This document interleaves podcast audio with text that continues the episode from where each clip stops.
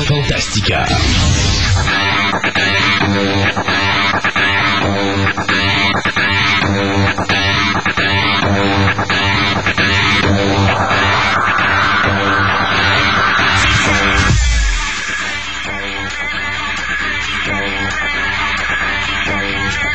Aujourd'hui, à Fantastica, nous parlerons DVD avec Gaëtan, nous parlerons n- ciné-nostalgie avec Simon et toutes les nouvelles de la semaine à Fantastica, l'émission radio.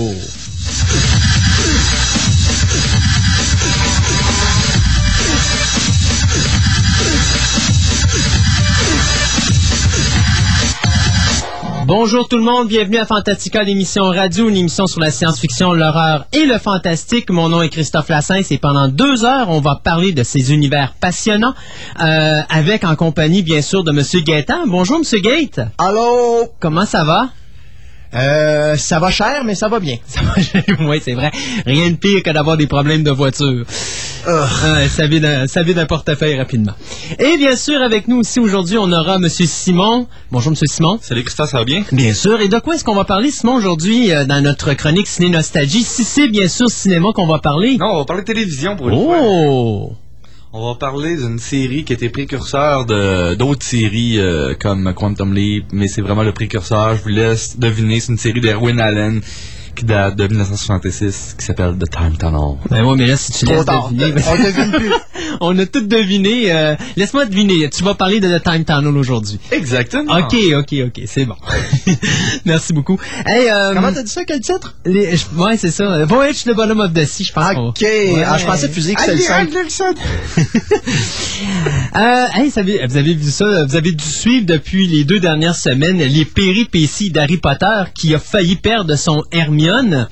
Euh, je sais pas si vous avez vu la petite crise qui s'est passée dans l'univers Harry Potter, mais euh, disons Elle voulait plus cher, euh, ben... ben, je sais pas, mais il semble que l'actrice Emma Watson voulait plus rien savoir de l'univers euh, Harry Potter. Elle voulait jouer. Elle, elle veut faire autre chose. Elle veut être reconnue pour autre chose que Hermione. Elle a le goût de jouer une jeune américaine dans une institution mais- scolaire. Puis. À l'âge qu'elle a commencé, elle savait pas qu'est-ce que ça allait, euh, qu'est-ce que ça allait porter, hein.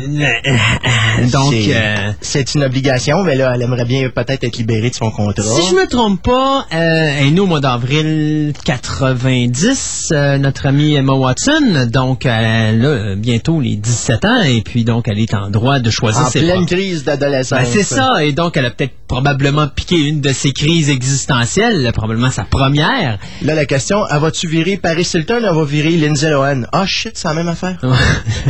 Il faut pas Non, oublier Britney Spears. non, ah oui, c'est Hilary Duff. Ben non, Hilary Duff, c'est, C'est- Madame Jésus. Mais c'est ça, c'est pour ça. Ah ouais, non. Bon, pour donner les contrastes. les deux extrêmes. Euh, donc tout ça pour euh, dire qu'il y a eu une panique parce qu'elle a annoncé à tout le monde qu'elle elle arrêtait après euh, Harry Potter et euh, The and the Order of the Phoenix. Euh, finalement, bien euh, après euh, une panique générale, après qu'un certain acteur qui interprète le personnage de Ron euh, se mette à la bitcher, hein.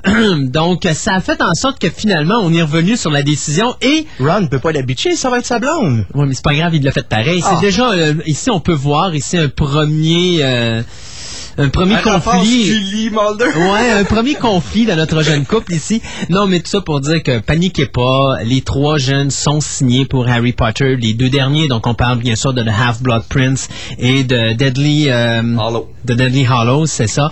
Donc, euh, les trois jeunes vont être là pour les sept films. C'est une bonne chose parce que j'ai ça à un moment donné euh, qu'on change de personnage dans une saga. Euh, c'est sûr que dans Harry Potter, on l'a eu avec Dumbledore, mais on n'avait pas le choix puisque Richard Harris est décédé à la, à la fin du deuxième film. De toute manière, Dumbledore, on va s'en débarrasser, je pense, dans le prochain film, dans l'autre. Non, non, non, non, non. Euh, euh, vends pas des punchs. Ouais, tout le monde le sait, les romans sont vendus. Oui, oui, mais il y a des gens qui les ont pas lus encore. Ah ouais. Donc, euh, tu vois, lui, il savait pas. Ah Retourne oui, coucher. D'accord, merci. Réveillez-moi au bon moment. Pas de problème. Euh, donc, c'est ça. Alors, euh, tout ça pour vous dire que paniquez pas. Nos trois jeunes vont être là pour le reste des films de la saga Harry Potter. Y a-tu encore Harry Potter dans le 6 et le 7? Bien sûr. OK. Oui, oui, il est là. OK, sinon, ça me rassure. Non, Oh, il, il paraît qu'il est tout nu dans une scène à Londres. On parle d'une pièce de théâtre ici. Il faut pas en rajouter et tout mélanger nos, nos auditeurs. Euh, vous rappelez bien sûr que le Dans film... ce temps-là, tu utilises la technique Kiwi Bowl. Tu prends une photo pendant la pièce de théâtre puis tu mets ça un frame pendant le, pendant le film. Ah, tu l'as finalement vu? Vous, quelle Ah, tu abomination. vois les guns sortir puis les boîtes de jeux vidéo embarquées, là. Ouais, là, d'un coup, une petite séquence de nudité pendant un frame de jeu vidéo, tu fais, ah, Vous êtes en train de me parler de quoi? House of the Dead? Ouais. Exactement. Ah, J'ai finalement suivi ton conseil et je suis allé downloader. Puis ce qui est le pire, c'est qu'en fait, prise de vue, il est pas si mal. Non, il est pas si pire. C'est vraiment au niveau du montage, au niveau de la scénarisation. Tu fais juste écouter les dialogues de Clint Howard. C'est vrai que moi, j'avais euh, j'avais une édition avec une, une track russe par-dessus avec une narration. Oh là. boy. Ça, non, ça- l'expérience. Clint Howard. Ouais, d'accord. On est loin de mon ami Ben, mais quand même, c'est toujours le frère de Ron Howard. Non, non, T'as euh, sais, Prochnow il qui jouait joue dans, des, là-dedans. il jouait dans des films comme Parasite, des films Keten, Insectoïdes, des, tu sais, c'est Clint Howard. Ta gueule, il était bon dans Space Rangers. Ouais. Mais pour en venir avec... euh, écoute, Huey Ball, faut pas trop y en demander. Je veux dire, c'est pas un metteur en scène. C'est un gars qui avait rien à faire, il a pris une caméra puis il fait n'importe quoi avec. Là. OK, c'est le Courtney, euh, le Courtney Salomon des, des, des, euh, de l'autre Oh, bord. regarde, c'est- je pense qu'il il est avec de Bat Ed Wood dans la nullité. euh, c'est incroyable. Euh, J'ai pas vu Blood Rain. sais tu quoi? Honnêtement, j'en ai Don't peur. care? J'en ai peur. J'ai même care? pas vu Alone. C'est quoi, c'est Alone, Alone in the Dark? Il paraît que c'est son meilleur, ça. Eh. God. Si c'est son meilleur. Non, in peur. the Dark, je parle. Hey, hey. C'est pas... sur- Euh, t'as peu... Celui de the Christian Dark? Slater. OK, c'est ça, OK. J'ai vu euh, hier soir parce que j'étais j'étais fatigué, j'étais stressé, je me suis dit de me détendre, Un donc bon je vais film d'horreur. voir un bon film d'horreur et je me suis tapé de, de, de, de Descent de euh, Neil Marshall. Ça a l'air qu'il y a des bons, euh, des bons sauts. Honnêtement là, un, le meilleur film d'horreur de l'an passé. Là, je les ai pratiquement toutes vues là, C'est meilleur que Texas Chainsaw Massacre de Beginning. c'est définitivement meilleur que Texas Chainsaw Massacre The Beginning, pas au niveau gore, au niveau efficacité de film. Vous voulez voir c'est quoi un film d'horreur? Oui, ok, il y a des séquences sanglantes, je suis désolé, j'aurais préféré qu'il n'y en ait pas parce qu'honnêtement, ça aurait pu être un film qu'il n'y aurait pas eu et ça n'aurait rien changé à la qualité du film. Mais impeccable ce film. Impeccable à voir. Sérieusement, les fans de films d'horreur, si vous n'avez pas vu ça parce que vous avez été déçus par euh, l'autre film, là, The Cave, qui avait été fait, là, oubliez The Cave, prenez ça, garochez ça au vidange, vous écoutez The Descent, et juste pour que les gens comprennent qu'est-ce que je veux dire par qualité de film, là, c'est un film british.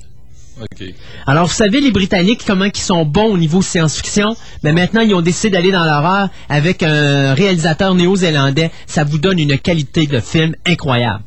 Ceux qui connaissent pas Neil Marshall, ben, si vous connaissez le film Dog Soldier, c'est le même Ah, metteur c'est en scène. C'est lui. Ok.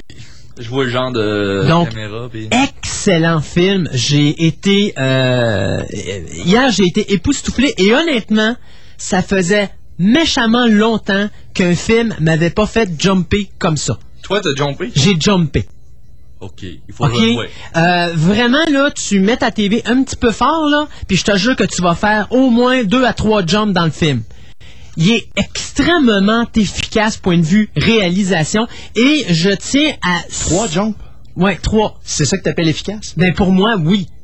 OK, d'accord. Parce que tu sais Dans moi, ton là, standard, ouais, ok. Dans mon standard, j'en fais même pas un dans un film d'horreur habituellement. Ouais, il va tout venir. Ouais, c'est ça. Ouais, c'est comme, il y a un saut que j'ai fait parce que je me suis tapé ça et ça deux la semaine dernière. Hein, je me suis presque mis à jour, c'est incroyable. Ah, c'est euh, House of Dead, pis ça, on va t'applaudir. ben, j'ai, écouté Sin City puis Serenity en HD dans les deux dernières semaines aussi. J'en ai alors- que deux mots à dire. Va chier. hey, hey, hey, s'il vous plaît. Donc, tu disais? Euh, ouais, c'est ça, ça, ça le, le seul truc que j'ai pas vu dans le film, c'est que Jigsaw était dans la salle à la fin. Que le, le cadavre c'était Jigsaw. Ça, c'est la seule affaire que j'ai pas allumé. Tout le reste, c'était là, ça, ça, ça, ça, ça. La, la formule est très évidente. Oui, oui. Puis dans ça deux, euh, même, même Et la puis- finale, ça, je l'ai vu. Ça, oui, je l'ai vu tout de suite. Je l'ai vu de- dès que j'ai vu le, le personnage du premier revenir. J'ai fait, tiens, tiens, tiens, ça, c'est la, la suivante. Exact. Euh, de toute façon, ça, faut pas. Regarde, ils, ils prennent un an pour faire le film. Donc, faut, Mhm. faut, pas avoir quelque chose de très recherché. C'est avant tout de la torture et, et- et de la Je dégueulasse. trouve pas, au contraire. Pas, pas en tout cas, pas le premier. Le Non, premier, le quoi, premier- une, deux scènes qui sont Non, vraiment le premier sont intéressants. Le premier est intéressant. Le deuxième, c'est vraiment ça, là. On se le cache pas. Puis le troisième, paraît que c'est pire. Euh, c'est ça qui est dommage, parce que je pense que plus on Ça va aller, puis plus ça va empirer à ce niveau-là. On va oublier la qualité de la magie du premier film, c'est-à-dire... en, plus, Brian. Tobin était supposé être malade dans le premier, encore plus malade dans le deuxième. Probablement que dans le troisième, il doit pisser le sang de partout. Qu'est-ce qui va arriver au cinquième? Ça va être un cadavre? C'est que la problématique, c'est que si on écoute la fin du 3, il est supposé mourir, mais vu qu'il a signé pour un 4 et 5, ben on sait pas comment ils vont nous le ramener. Mais de toute façon, à chaque fois que vous écoutez un ça, il est supposé être mort à la fin du film. Ouais, ben, attends un peu, le quatrième va commencer, puis ça va s'appeler Software Pact with the Devil. Là, il va revenir sur Terre. C'est quoi, tu as fait du bon travail, Puis continue. on va compte que Tobin Bill va être remplacé par Brad Dourif, puis il va avoir une petite poupée, là. Non, non, mais ça va, ça va s'appeler Software, OK? Jigsaw Lives. Rappelez-vous Jason dans Jason Lives. Ça va devenir un mort vivant. Euh, parlant de films d'horreur, j'ai vu de quoi? Ben, hier, justement, euh, oui, euh, t'as, Non, c'est qu'en parlant de ça, euh, j'ai eu des très bonnes critiques du dernier, ben, du deuxième film du même réalisateur que le premier. Il paraît qu'il est excellent. Le Saw 3, tu parles, Non, non, ou Dead Silence? C'est Dead Silence. Oui, Dead Silence, il paraît qu'il était, il est bon, C'est, effectivement. euh, Mais, par exemple, au box-office, euh, il mange une raclée. Ouais, mais ça veut pas dire que le film est pas bon. Non. Moi, personnellement, le film d'horreur que j'attends, c'est Hills of Eyes 2. À date, ce que j'ai lu sur le web ce matin, très mauvais. Ouais, mais la bande-annonce m'a vraiment accroché, moi. Puis j'ai hâte de revoir pour euh, Wes Craven réécrire pour quelqu'un d'autre. Qu'est-ce que ça va donner? là, Ouais, c'est sûr. Ça a l'air, ça a l'air d'être un Aliens dans le désert avec des Ouais. hillbillies, là. Moi, ben, c'est ce qu'on Ouais. dit, justement. Là, c'est vraiment Aliens, mais dans le désert. C'est carrément ça. C'est James Cameron. Avec des personnages moins bons, probablement. Ouais, ben, c'est ça. Ben, Wes Craven, c'est un excellent scénariste, là. Ouais, mais le problème, est- réussir, ça aurait été le même réalisateur que le premier, qui aurait été Alexandre Aja. J'aurais pas été inquiet. Parce que on- Alexandre Aja, je pense qu'il fait la différence dans le film de Hills of Ice, le, le- le remake là, qui a été fait. Il faut euh, dire que le remake n'est pas écrit par euh, Craven. Là, Non. le deuxième est écrit Ouais. par Craven, puis moi, déjà, c'est un plus pour moi. là. Juste le fait que Craven, du malheureusement, je peux pas être d'accord avec toi. Trop instable. Des fois, il fait des chefs-d'œuvre avec des euh, Nightmare on Elm Street. euh, Des Scream. Ou des Scream. Mais des fois, il fait des navets à la Deadly Friend. Hein? On se Ah, comprend. Deadly Friends, c'est un film cool. C'est un navet, mais c'est cool à écouter. Shocker. Shocker aussi, c'est cool. Moi, mais c'est, poche quand tu connais la qualité de, Moi, de Wes il- moi, quand Craven. il court à travers les émissions de télé, là, pis tout ça dans Shocker, là. Non, ça, c'est du bonbon. mais... En tout cas, il y, a des faiblesses à un moment donné. Puis à un moment donné, il nous arrive avec un gros, euh, un gros smash. Puis après ça, il réécrase. J'ai vu son... euh, comment ça s'appelle, donc? euh, L'affaire euh, avec euh, le gars et la fille dans l'avion, là. euh, Red Eyes? Red Eye, que j'avais beaucoup aimé. J'ai trouvé que c'était... euh, c'est surprenant de voir du Wes Craven pas faire de l'horreur. Puis on devrait Ouais, peut-être en voir plus souvent que C'est son deuxième film. Je me rappelle plus du film qu'il avait fait avec Angela Bassett, puis... Euh, Ben il avait fait un film qui était euh, Music, euh, Music of the Heart. C'est ça, le film avec Angela Bassett, puis euh, Mais c'est, euh, Maria Stefan. Je pense qu'il y avait Mel, euh, euh, Meryl Meryl Streep ouais. Ça, c'était un film, un drame psychologique avec de la musique à travers. C'était vraiment, wow, qu'est-ce que c'est ça? Wes Ouais, mais il Craven. il- c'est lui qui avait demandé, C'est ça. avec son contrat de Scream, d'avoir un mainstream, un film normal. Attends de voir la comédie romantique de John Carpenter dans 2-3 ans, là. Mike Carpenter est à la retraite, là. Laissez-le Ah, ok. tranquille. Ouais, il réalise des épisodes. euh, Il fait, il fait Master of Horror. Hours, puis après ça, lui, le reste, il s'en fout. Euh, hey, juste avant qu'on... Il euh, va ramasser son argent des Halloween, puis... euh, Puis de- dans un autre projet que je vais vous parler tantôt qui s'en vient. Euh, hier, justement, donc, euh, je- je- j'avais écouté The Descent, mais avant d'aller écouter The Descent, je suis allé l'acheter. Alors, j'ai décidé d'aller chez Audio Vidéo DG, parce qu'il y a de la pub qui passe à la radio, puis tout ça. Puis je me suis dit, ah, on va aller voir, et supposément qu'ils ont des nouveaux films, pas trop chers, on va aller checker ça, blablabla, blablabla, blablabla. Je fais donc le tour de Audio Vidéo DG, puis j'en parle parce que je suis un fan de films d'horreur, mais je pense qu'un film d'horreur, comme tout bon film, vous savez, des fois, je critique ça, je dis, on a le droit, nous, d'écouter des films qu'on veut, même si c'est de la violence dedans, on n'a pas le droit de nous interdire, sauf que il y a des gens qui doivent être responsables et qui doivent quand même faire une supervision.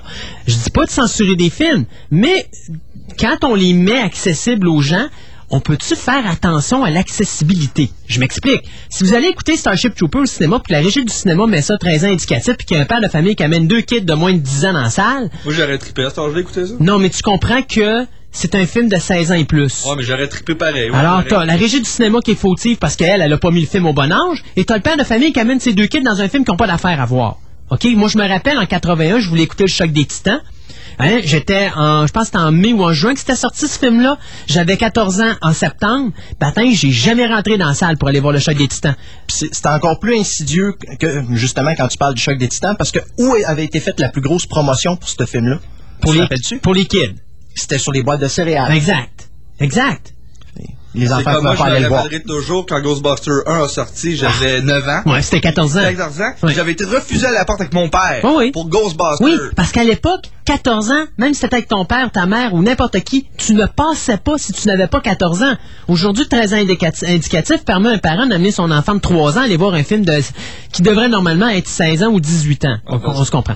Alors, J'avais été le voir au cinéparc, fait que ça avait Bon, ben, réglé c'est mon problème. Alors hier, je m'en vais à Audio Vidéo DG chercher mes affaires. Puis là, je fais pas, euh, je fais pas de la promotion pour Audio Vidéo DG, puis je veux pas les bitcher non plus. C'est juste que j'ai remarqué quelque chose qui exprime très bien ce que je vous explique depuis qu'on fait l'émission radio. C'est-à-dire qu'il y a, d'une certaine façon, un manque de responsabilité. Je découvre à Audio Vidéo DG qu'ils ont une belle section films d'horreur. Elle est très belle en plus. Yes! Je suis super content. J'étais heureux. Je me revire de bord et je pense que ce que j'ai vu m'a de plus en plus, m'a plus horrifié que la section horreur. C'est la section tout petit Walt Disney. Et pourquoi? Pourquoi? Parce qu'un enfant qui vient avec ses parents, qui a peut-être 5-6 ans, qui est dans sa section juste en avant de lui dans les Walt Disney, il a juste à revirer de bord, puis là, il y a des affaires écœurantes d'en face. Je suis pas d'accord pour ça. Il est trop petit, il n'y a pas d'affaire à voir ça. ça. Ça coûte rien de prendre la section de la mettre au bord du magasin, dans un endroit où les adultes, tu sais, t'en mettre vers une section guerre ou une autre section où tu as des adultes qui vont être là, mais que les enfants ça, sont pas nécessairement. Ça, c'est notre perception, c'est notre perception, mais je te dirais que la réalité des enfants aujourd'hui Oui. est un petit peu différente. Je suis d'accord, mais quand même, c'est une question de contrôle. Ouais, je sais, C'est une question de tu responsabilité. parles, tu parles aux parents qui élèvent leurs enfants aujourd'hui et qui ont encore moins de contrôle que nos Je parents en avaient v'là 20 ans, 30 ans, 40 ans. Je suis tout à fait d'accord, mais pareil. C'est juste pour apporter un point que je fais depuis le début de cette émission-là. C'est une question de responsabilité. Alors, je m'en vais voir l'employé qui est super correct en passant.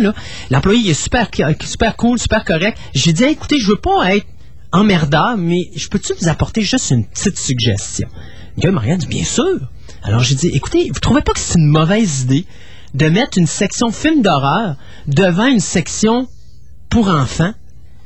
Le gars part à rire et dit Ouais, vous êtes pas le premier à m'apporter le point. Le problème, c'est qu'on n'a pas de place. Ben, c'est assez gros, audio vidéo déjà. Et là, ben, j'ai dit au gars, j'ai dit pas se donner la peine de Ben, faire des ça. changements de J'ai dit au gars, j'ai jamais dit- fait ça, nous autres. Non. Monsieur, j'ai dit C'est parce que Ben vous non. avez que ça de la place. C'est juste de switcher deux catégories. Vous pouvez mettre des westerns en avant de la section pour enfants. Ça va pas déranger l'enfant, lui. Mais la section pour horreur, mettez-la devant les films policiers ou devant la section des films de guerre. Ça dérange quoi? Il n'y a pas un kid de 5 ans qui va se ramasser là? Grave, le film pour enfants, ça devient Freddy, puis le film d'horreur, ça devient Pokémon. Je les comprends. Ouais, bon, OK. Mais c'est ça. Donc, mon point est là, c'est, vous savez, quand je vous parlais de responsabilité, ben, c'est ça que je veux dire. C'est, c'est pas grand chose. C'est, on prend la section, on la met dans un endroit où un enfant, euh, s'il y a accès, parce que, un, ses parents l'ont emmené là, ou deux, il s'est ramassé à une place où il n'y a pas d'affaires. Mais euh, on va pas quand même euh, apporter le ridicule à une situation pour aller foutre l'horreur en avant d'une section pour enfants. Moi, je voulais juste dénoncer ça, parce que je trouve ça plate. Euh, je trouve c'est plate la réaction que j'ai eue de, de. Je trouve, puis encore là, je le dis, il est correct, le gars, il a été correct avec moi, il était pas bête, rien. C'est juste la Quand réponse qu'il m'a Ça donnée. s'appelle monte au-dessus. Oui, ben c'est ça. Mais c'est comme, tu sais, la réponse, c'était. J'ai pas C'est condescendant, facile, je trouve. C'est oui. fa- c'est facile, c'est répondre à la demande immédiatement. C'est ce que j'appellerais de la, de la bullshit verbale. là, Ouais. tu t'en Fais fermer le client, puis s'il demande de quoi, c'est pas grave. De toute façon, c'est juste un autre frustré. Bon, ben j'étais pas frustré, j'étais Non, gentil. mais c'est la, la Mais non. pensée, là. Tu arrives avec une objection, donc contre-la tout de suite. Mais c'est ça qui est le problème aujourd'hui. Si je regarde les, la- on regarde la jeunesse qui la raison. travaille. Moi, je regarde, euh, t'as des jeunes qui travaillent présentement dans des magasins là. Puis il me semble que le service est beaucoup moins intéressant aujourd'hui qu'il était à l'époque où tu avais des passionnés qui étaient derrière un comptoir puis qui étaient là pour répondre aux clients. Euh, aujourd'hui, tu déranges les gens derrière un comptoir quand tu leur poses des Puis questions. je parle pas de, de- de vidéo DG parce que j'ai eu du très bon service. Non, ils ont du bon allé. service. Mais moi, qu'est-ce que j'ai remarqué, c'est dans tous les clubs vidéo, dans toutes les places, le monde en- euh, les, les- le personnel, ils connaissent pas le stock. Non, parce qu'ils sont pas là pour ça.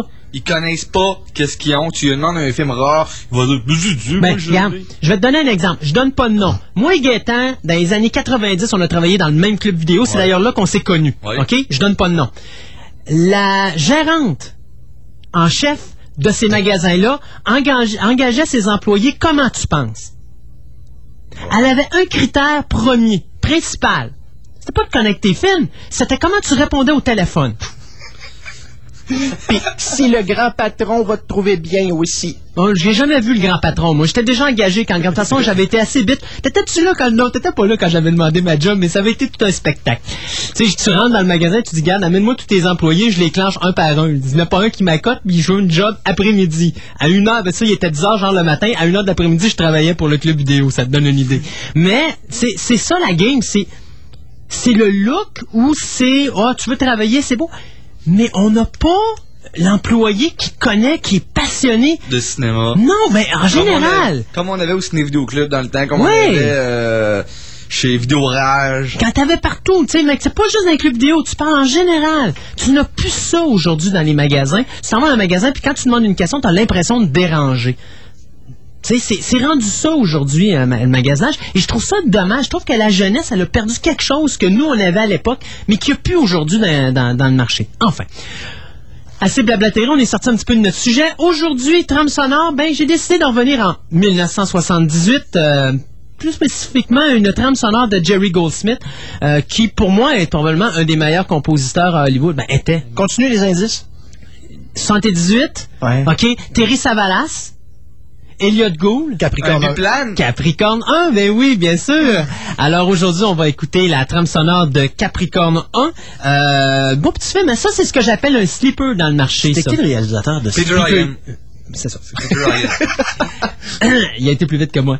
Euh, mais euh, tout ça pour dire que ça, c'est ce que j'appelle dans le jargon cinématographique un sleeper. C'est-à-dire que c'est un bon film mais que personne n'a vu parce que tout le monde a passé à côté.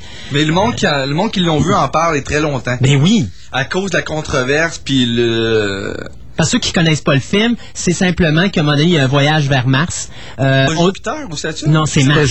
C'était Mars. ouais. C'est Mars. Et on découvre à la dernière seconde qu'il y a un problème dans le système d'aération ou dans le système d'air et que les astronautes vont mourir à peu près au milieu du voyage. Et donc, on décide de prendre les astronautes, de les tasser de là, d'envoyer la fusée dans l'espace, mais d'eux de les amener dans un désert et de simplement faker l'arrivée sur Mars et tout ce qui se passe dans la capsule et tout ça.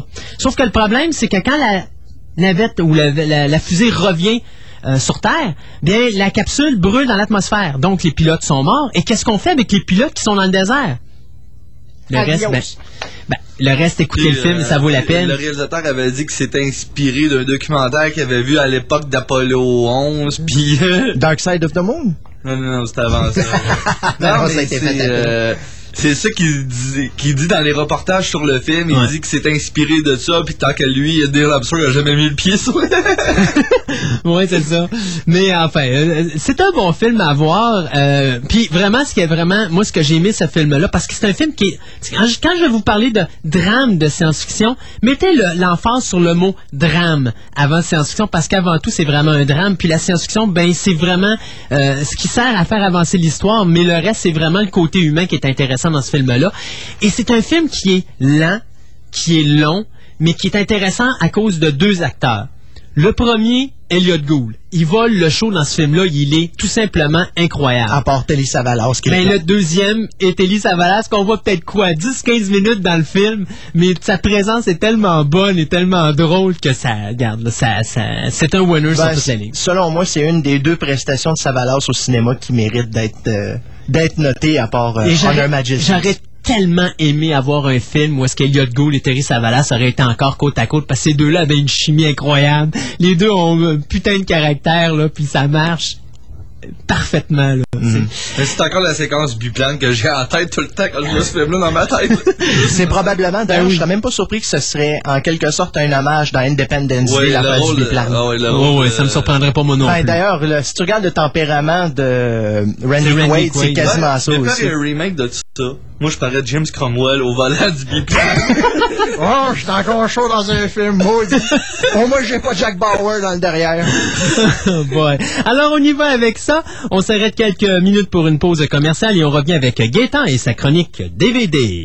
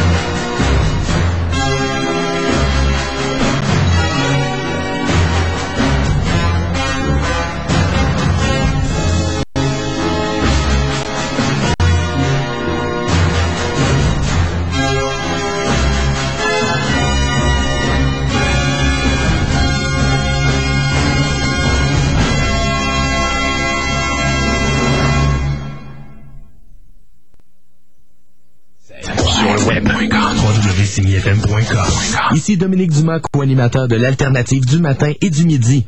Lundi soir, le 26 mars, c'est soirée d'élection à Simi 1037. Je serai là à partir de 19h30 en compagnie de Stéphane Villot et Pierre-Sébastien Gauthier afin d'analyser les résultats des élections et recueillir vos commentaires. Donc soyez des nôtres, c'est lundi soir à 19h30. Votre coût de chauffage est élevé, vos fenêtres sont embuées. Porte et fenêtres Blanchette vous offre la toute nouvelle fenêtre Energium accréditée Énergistar. Vous êtes à la recherche de performance énergétique? Faites confiance à des passionnés de la rénovation. Rendez-vous chez Porte et fenêtres Blanchette. Situé au 92-85 boulevard Henri Bourassa ou appelez pour un rendez-vous avec un de nos experts au 627 71 58. Besoin d'un changement? Au salon Barbier Goulet, on coupe, on coupe et on coupe, que ce soit la barbe ou les cheveux.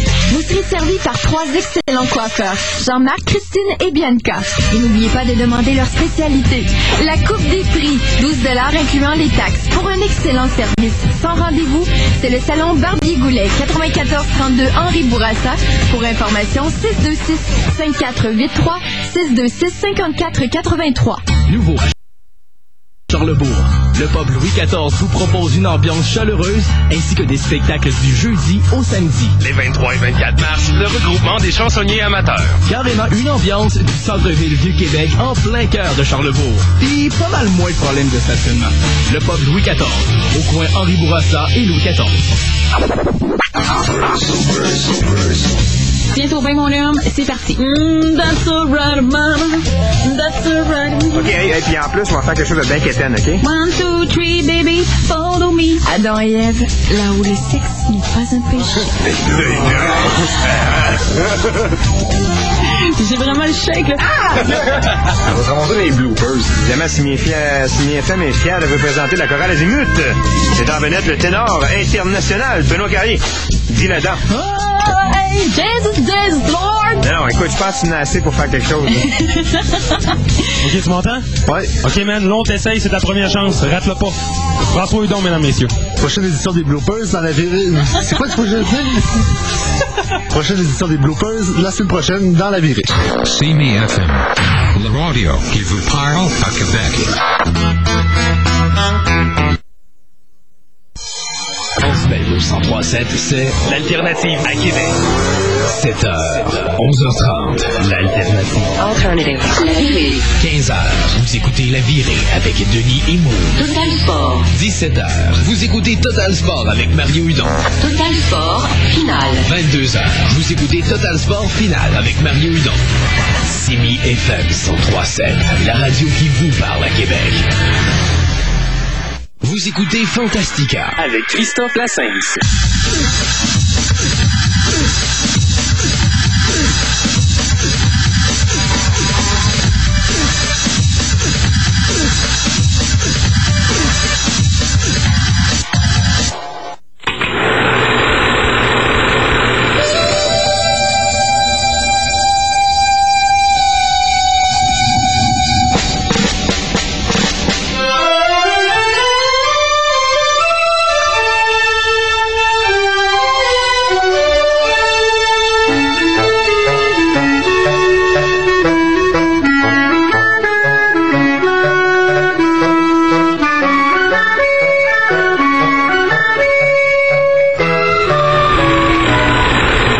Retour à Fantastica, l'émission radio. Et comme vous avez pu remarquer, on a fait un petit switch de chronique. Donc, on y va avec euh, la chronique Télé-Nostalgie, vu que cette semaine, on parle d'une série télévision avec euh, Simon. Mais tu m'avais dit que j'avais le droit d'utiliser la télévision une fois de temps en temps. Mais c'est bien, j'ai rien contre. J'ai pris euh, l'option euh, télévision parce que grâce à Monsieur Marcon ici présent, j'ai découvert une série télévisée qui date de 1976 que j'avais jamais, Jamais vu? Ouais. Mon Dieu. Ah, c'est parce que vous êtes allé chez Archambault, comme je vous avais dit? Non, euh, c'était une semaine avant qu'on est allé chez. Ah, shame on you. Bon, pour commencer, je veux vous parler de The Time Tunnel, qui s'appelle en, euh, en français Au cœur du temps. Au cœur du temps, c'est une série, tant qu'à moi, ça m'a touché. Premièrement, à cause ça reflétait une de mes deux séries télévisées préférées, all-time favorite, qui est Quantum Leap. Je pense que euh, Time Tunnel, c'est euh, le grand-père de Quantum Leap sur certains points de vue. La série met en vedette des acteurs comme Lee Meriwether qu'on a vu dans le film de Batman qui faisait Catwoman. Euh, James Darren, qui était un chanteur du style à l'eau de rose pour les petits jeunes adolescentes de l'époque, euh, Robert Colbert, euh, James Zaremba, puis d'autres acteurs que je ne connais pas le nom et qui sont tout efficaces parce que les, les productions de Erwin Allen, les acteurs étaient généralement inconnus. Je parle pour la télévision parce que ces films pour le cinéma c'était autre chose, c'était toutes des super vedettes. Mais c'était tous des acteurs relativement inconnus qui donnaient leur rôle à 100%.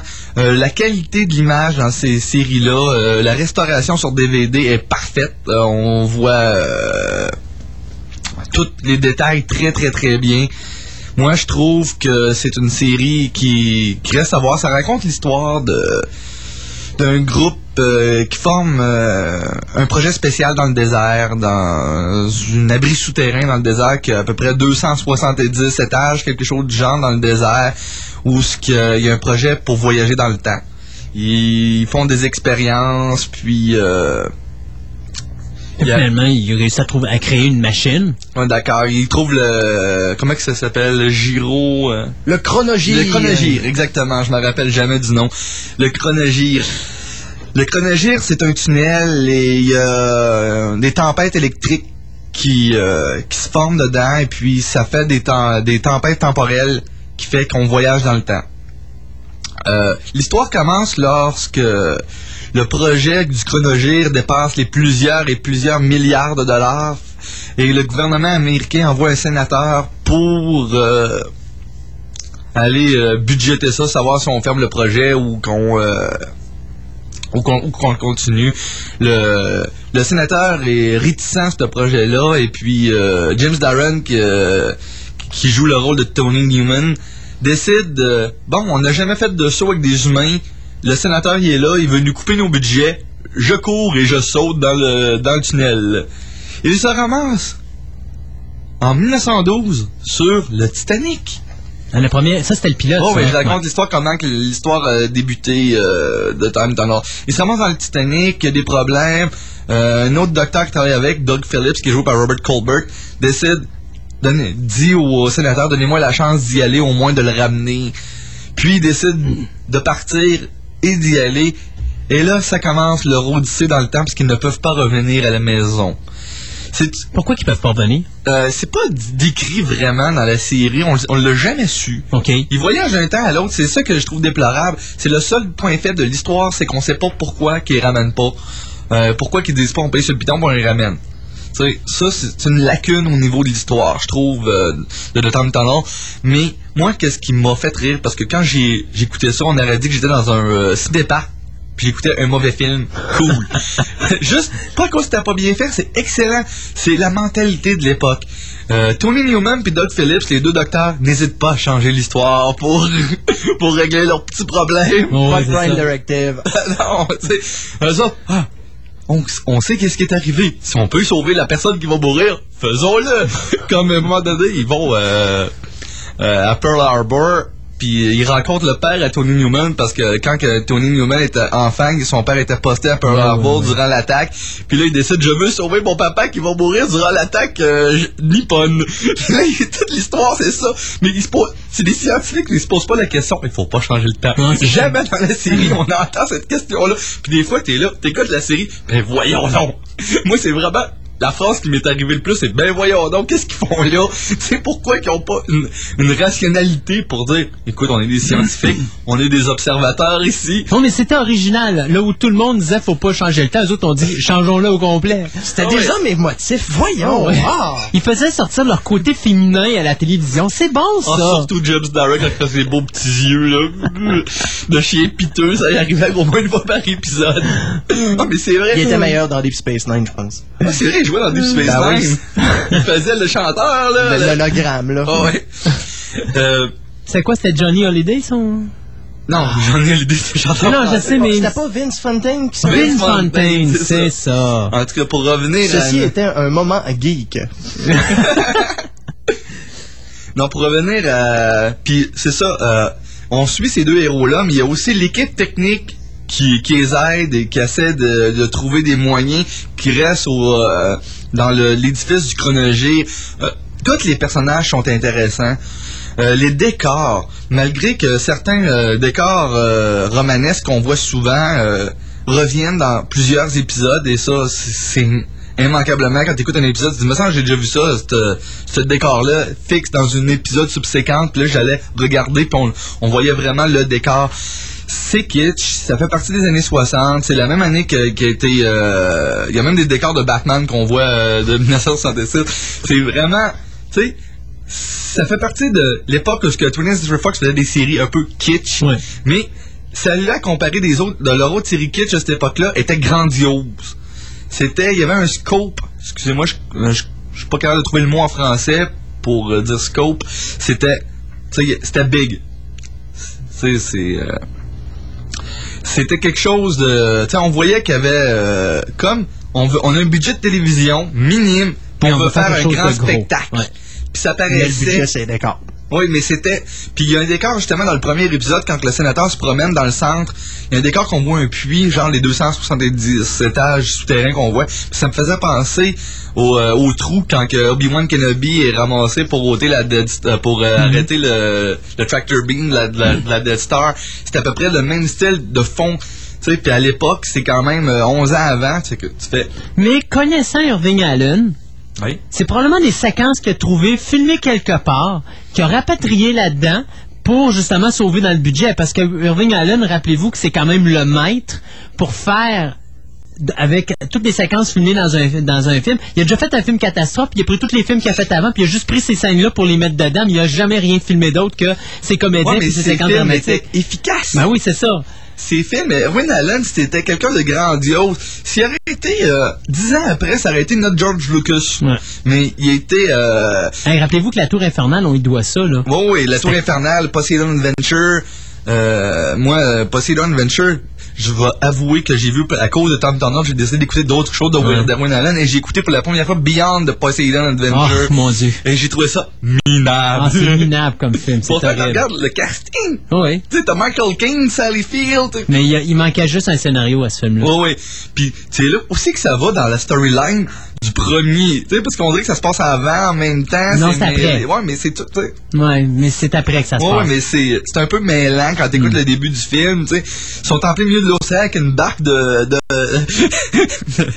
Excusez, on va revenir à The Time Tunnel. ouais, c'est ça. Mais, euh, pour dire qu'Erwin Allen, c'est quelqu'un qui aimait ça, les gros décors, qui aimait les choses grandioses, qui aimait... Euh, Puis, en mentionner, la musique de John Williams. Mm. C'est... Tant qu'à moi, Erwin Allen, c'est à cause d'Erwin Allen que John Williams a composé Star Wars. C'est à cause qu'il a été recherché, à cause qu'il était habitué comme Lost in Space. Oui, euh, effectivement. qui était habitué à des grosses affaires de science-fiction, puis c'est c'est c'est euh, Erwin Allen qui l'a comme peut-être poussé à aller vers le cinéma, lâcher le- la, la télévision et aller vers le cinéma, qui a fait qu'on a un des plus grands compositeurs de l'histoire du cinéma aujourd'hui avec John Williams. C'est peut-être Erwin Allen qui l'a sorti de son marasme, puis qui a fait euh, donner ses, ses premières heures de gloire. Moi, Time Tunnel, je trouve que c'est la meilleure série d'Erwin Allen, parce que moi, j'ai J'étais mitigé que lorsque j'ai écouté Lost in Space. Mais Lost in Space, il faut faire attention parce que euh, Time Tunnel, c'est quoi? Combien d'épisodes? 29. Bon, 29, c'est une saison. C'était une saison, puis euh, à cause du budget, à cause qu'il a demandé de te couper du trois quarts le budget, il a dit euh, je m'en ça c'est ça. Mais Lost in Space, si t'écoutes la première saison, euh, elle est pas si mauvaise que ça, la première saison de Lost in J'ai j'ai Space. de la misère. Moi, c'est c'est l'aspect familial années 60 de Papa a raison dans Ah, ouais. l'espace qui fait que je décroche. C'est sûr. C'est juste ça. Moi, la seule affaire qui me faisait triper, c'est le Ah, docteur, Will et le robot. C'est atroce de voir le rôle des femmes là-dedans, même. Ah oui. Il n'y aurait pas été là, ça, change, ça changeait pas grand-chose. C'était toujours la victime de la semaine. Non, mais c'est pas la balayeuse pendant que je vais aller tuer le monstre de la semaine. Mais c'est pas grave, je peux faire ma vaisselle avec mon, mon, mon lave-vaisselle haute définition. On dirait que c'est les Jetsons. euh. Quasiment, oui. Euh, moi, qu'est-ce que je veux vous parler, c'est plus aussi du coffret DVD, parce que j'ai découvert beaucoup d'affaires dans ce coffret DVD. Le premier, il n'y a pas beaucoup, à part des entrevues, et puis euh, une version longue du pilote, il n'y a pas beaucoup de choses. Qu'est-ce qui est le fun, c'est le deuxième coffret DVD qui met la deuxième moitié de la première la- de, de la saison. C'est que il y a un téléfilm dedans qui s'appelle The Time Tunnel 2002, qui est un film fait par Fox, qui était supposé être un pilote, un unreleased pilot qu'on appelle dans le milieu, on air, c'est-à-dire on air pilot, et c'est bon. C'est euh, bon, mais ça n'a pas été mis saison. Ça n'a pas été mis saison à cause c'était trop dark. OK. C'était trop, tu sais, terre à terre. C'était trop. Le seul mot qui me vient en mature? Oui, trop mature, trop grim. Aussi, euh, l'histoire est updatée. Euh, Tony Newman est rendu une femme. Ouais, c'est vrai, il avait, puis il avait mis une espèce de relation. Ils ont euh, Mulder ouais. Scully entre. Doug Phillips et Tony Newman. Ouais. euh, mais l'histoire était vraiment bonne. Euh, le pilote, c'est un film complet parce qu'ils reviennent à la fin. Mais c'est bon. C'est moi j'ai trouvé ça, j'ai trouvé pour euh, c'est beaucoup plus adulte, beaucoup plus euh, centré, je faut pas que je change le temps, c'est vraiment c'est vraiment plus scientifique, c'est mais qu'est-ce qui est drôle, c'est quand on écoute euh, Time Turner n'a pas juste influencé Quantum Leap en passant, il a influencé une autre série que certains de- des chroniqueurs ici ont aimé, Stargate. Quand on regarde le décor de Stargate, puis on regarde le décor de Time Tunnel, c'est quoi? C'est la même chose. Tu sais, les ordinateurs à l'avant, la porte des étoiles, le tunnel à la place, mais Bientôt, on le va décor voir un épisode. pareil. On va voir un épisode des Simpsons où Homer va voyager dans le temps à travers un beigne, probablement. Ouais, mais ça, ça va être une, rap- ça va être une réplique de l'épisode, euh, mon Dieu, On the Edge of Forever de Star Trek, là. Faut faire attention, là. C'est vrai, on l'avait oublié. Ben lui oui, c'est ça. Non, mais ça ressemblait d'ailleurs quand il sautait, là, ça ressemblait quasiment Ah oui, parce que Oui, oui, s'il oui. gelait, je pense, pendant qu'il pendant qu'il sautait, me semble. Ah oui. C'est- Puis c'est le- la réutilisation de tout le temps la même séquence à chaque fois qu'il voyage dans le temps dans le Time Tunnel, t'es vois comme flotter dans, dans l'air. Là, mais tu sais, c'est tout le temps exactement les mêmes mouvements. Puis, sont toujours habillés pareil dans les 29 épisodes. Bon, mais ils n'ont pas le choix. Ouais, ouais, Sauf qu'ils doivent sentir mauvais à la fin importe. du 29e. C'est parce que l'affaire, c'est que peu importe quel vêtement ils portent, à la fin de l'épisode, quand ils arrivent dans la prochaine réalité, ils sont déjà revenus à leur Avec le petit gilet vert Hein? à Tony Newman, le petit gilet vert à Tony Newman, le collet rouillé vert. Même s'ils sont partis avec, un, mettons, un costume nazi, euh, c'est pas grave, ils vont arriver avec leur petit gilet au bord. Oui. C'est pas ridicule. Euh, Puis moi, qu'est-ce que j'ai aimé, c'est que pour les enfants, ils parlent de beaucoup d'affaires historiques qui se sont passées. On voit le- l'explosion du, du Krakatoa on voit le Titanic, Krakatoa. Qu'on voit euh, le Titanic, on voit Pearl Harbor, on voit les Romains, on voit le cheval de Troie. C'est il y a beaucoup, beaucoup, beaucoup. On voit une des premières fois que les scientifiques ont vu la, la- la- l'étoile, ben, la comète Daily. On voit beaucoup, beaucoup de choses scientifiques euh, et historiques qu'on apprend. C'est sûr qu'à travers, il y a des épisodes où ce qu'ils vont, euh, il y a une mission sur Mars, puis ils se ramassent sur la Lune, puis euh, parce que c'est abracadabra, là, parce que Ben, t'as l'épisode avec, euh, voyons, comment il s'appelle, pas James Caan, mais... Robert Duvall. Duvall, c'est Robert ça. Dans, Duvall dans le futur, joue- dans le passé. euh, Ouais, c'est ça. Robert, Duvall joue, joue dans une des épisodes de la série. Ben, il était fort pour la télévision parce que rappelez-vous, si je me trompe pas, c'est euh, dans un des premiers épisodes de la série euh, The Outer Limits qu'il y avait un rôle dedans. Oui. C'était le two-part, je pense, le seul two-part de la série euh, dans lequel il était. Euh, où est-ce qu'il y avait des gens qui avaient des pouvoirs comme télépathiques, là, puis ils essayaient de les regrouper. Mais c'est le fun de ensemble. voir des acteurs reconnus. Ouais, c'est ça. Quand on les voit jeunes, c'est comme dans. Euh, Erwin Allen avait fait ça aussi. Ben, il savait pas que ça allait arriver, là. Mais à l'époque, dans les années 60, dans Lost in Space, on voit. C'est Kurt Russell qu'on voit? Kurt Russell. Ouais, on le voit jeune. Ouais, ouais, mais c'est ça qui est le fun. Moi, je, moi, je tripe en écoutant ce genre de série-là. Puis Time Turner, moi, c'est ma préférée. Parce que Voyage to the Bottom of the Sea, moi, je me rappelle de l'avoir écouté euh, après le Cinéma 12 à l'époque à CTV. Il passait tout le temps un épisode à- après les films à 2-3 heures du matin. Puis je les écoutais. Puis Land of the Giant, je dois avouer que j'en ai jamais vu. Ouais, c'est J'ai vu aussi, une séquence à Prise 2 il y a pas très longtemps. euh, pas Cinépop. euh, Prise là, 2. Prise 2. J'ai ouais. vu une séquence il y a pas très longtemps, puis ça m'avait pas accroché Ouais, c'est vraiment horrible cette série-là. Mais tant que t'en as, moi ça m'a touché. Je sais pas pourquoi, c'est peut-être à cause que j'étais un grand grand fan de Quantum Leap que ça m'a euh, assis. Parce qu'on dirait que je voyais comme une ébauche de Quantum Leap, tu sais. On aime les affaires kitsch aussi. Oh, là, euh, quelque part. On est quétaine. Oh boy. Donc, on a deux DVD, euh, Le- 29 épisodes. C'est en tout c'est 16 disques à cause que c'est de 4 disques réversibles euh, pour la série qui complète. nous permet d'avoir nos DVD moins chers. Là. Exactement. Puis euh, je trouve que le coffret avec le. Puis en passant, il n'y a pas juste le deuxième des, euh, le deuxième coffret, il n'y a pas juste le Time Tunnel 2002 qui est très intéressant, qui est diffusé d'ailleurs en anamorphique, ce qui est très rare pour euh, un special feature. Le film de 2002 est diffusé en anamorphique. Il y a, un autre- il y a un autre, aussi un autre téléfilm qui date de 1978 qui s'appelle The Time Traveler qui est basé sur une histoire de Richard Madsen, qui est un des, des auteurs les plus prolifiques de Twilight Zone, et produit par Erwin Allen, qui est un peu dans la même veine que The Time Tunnel. Moi, j'ai trouvé le film très mal fait.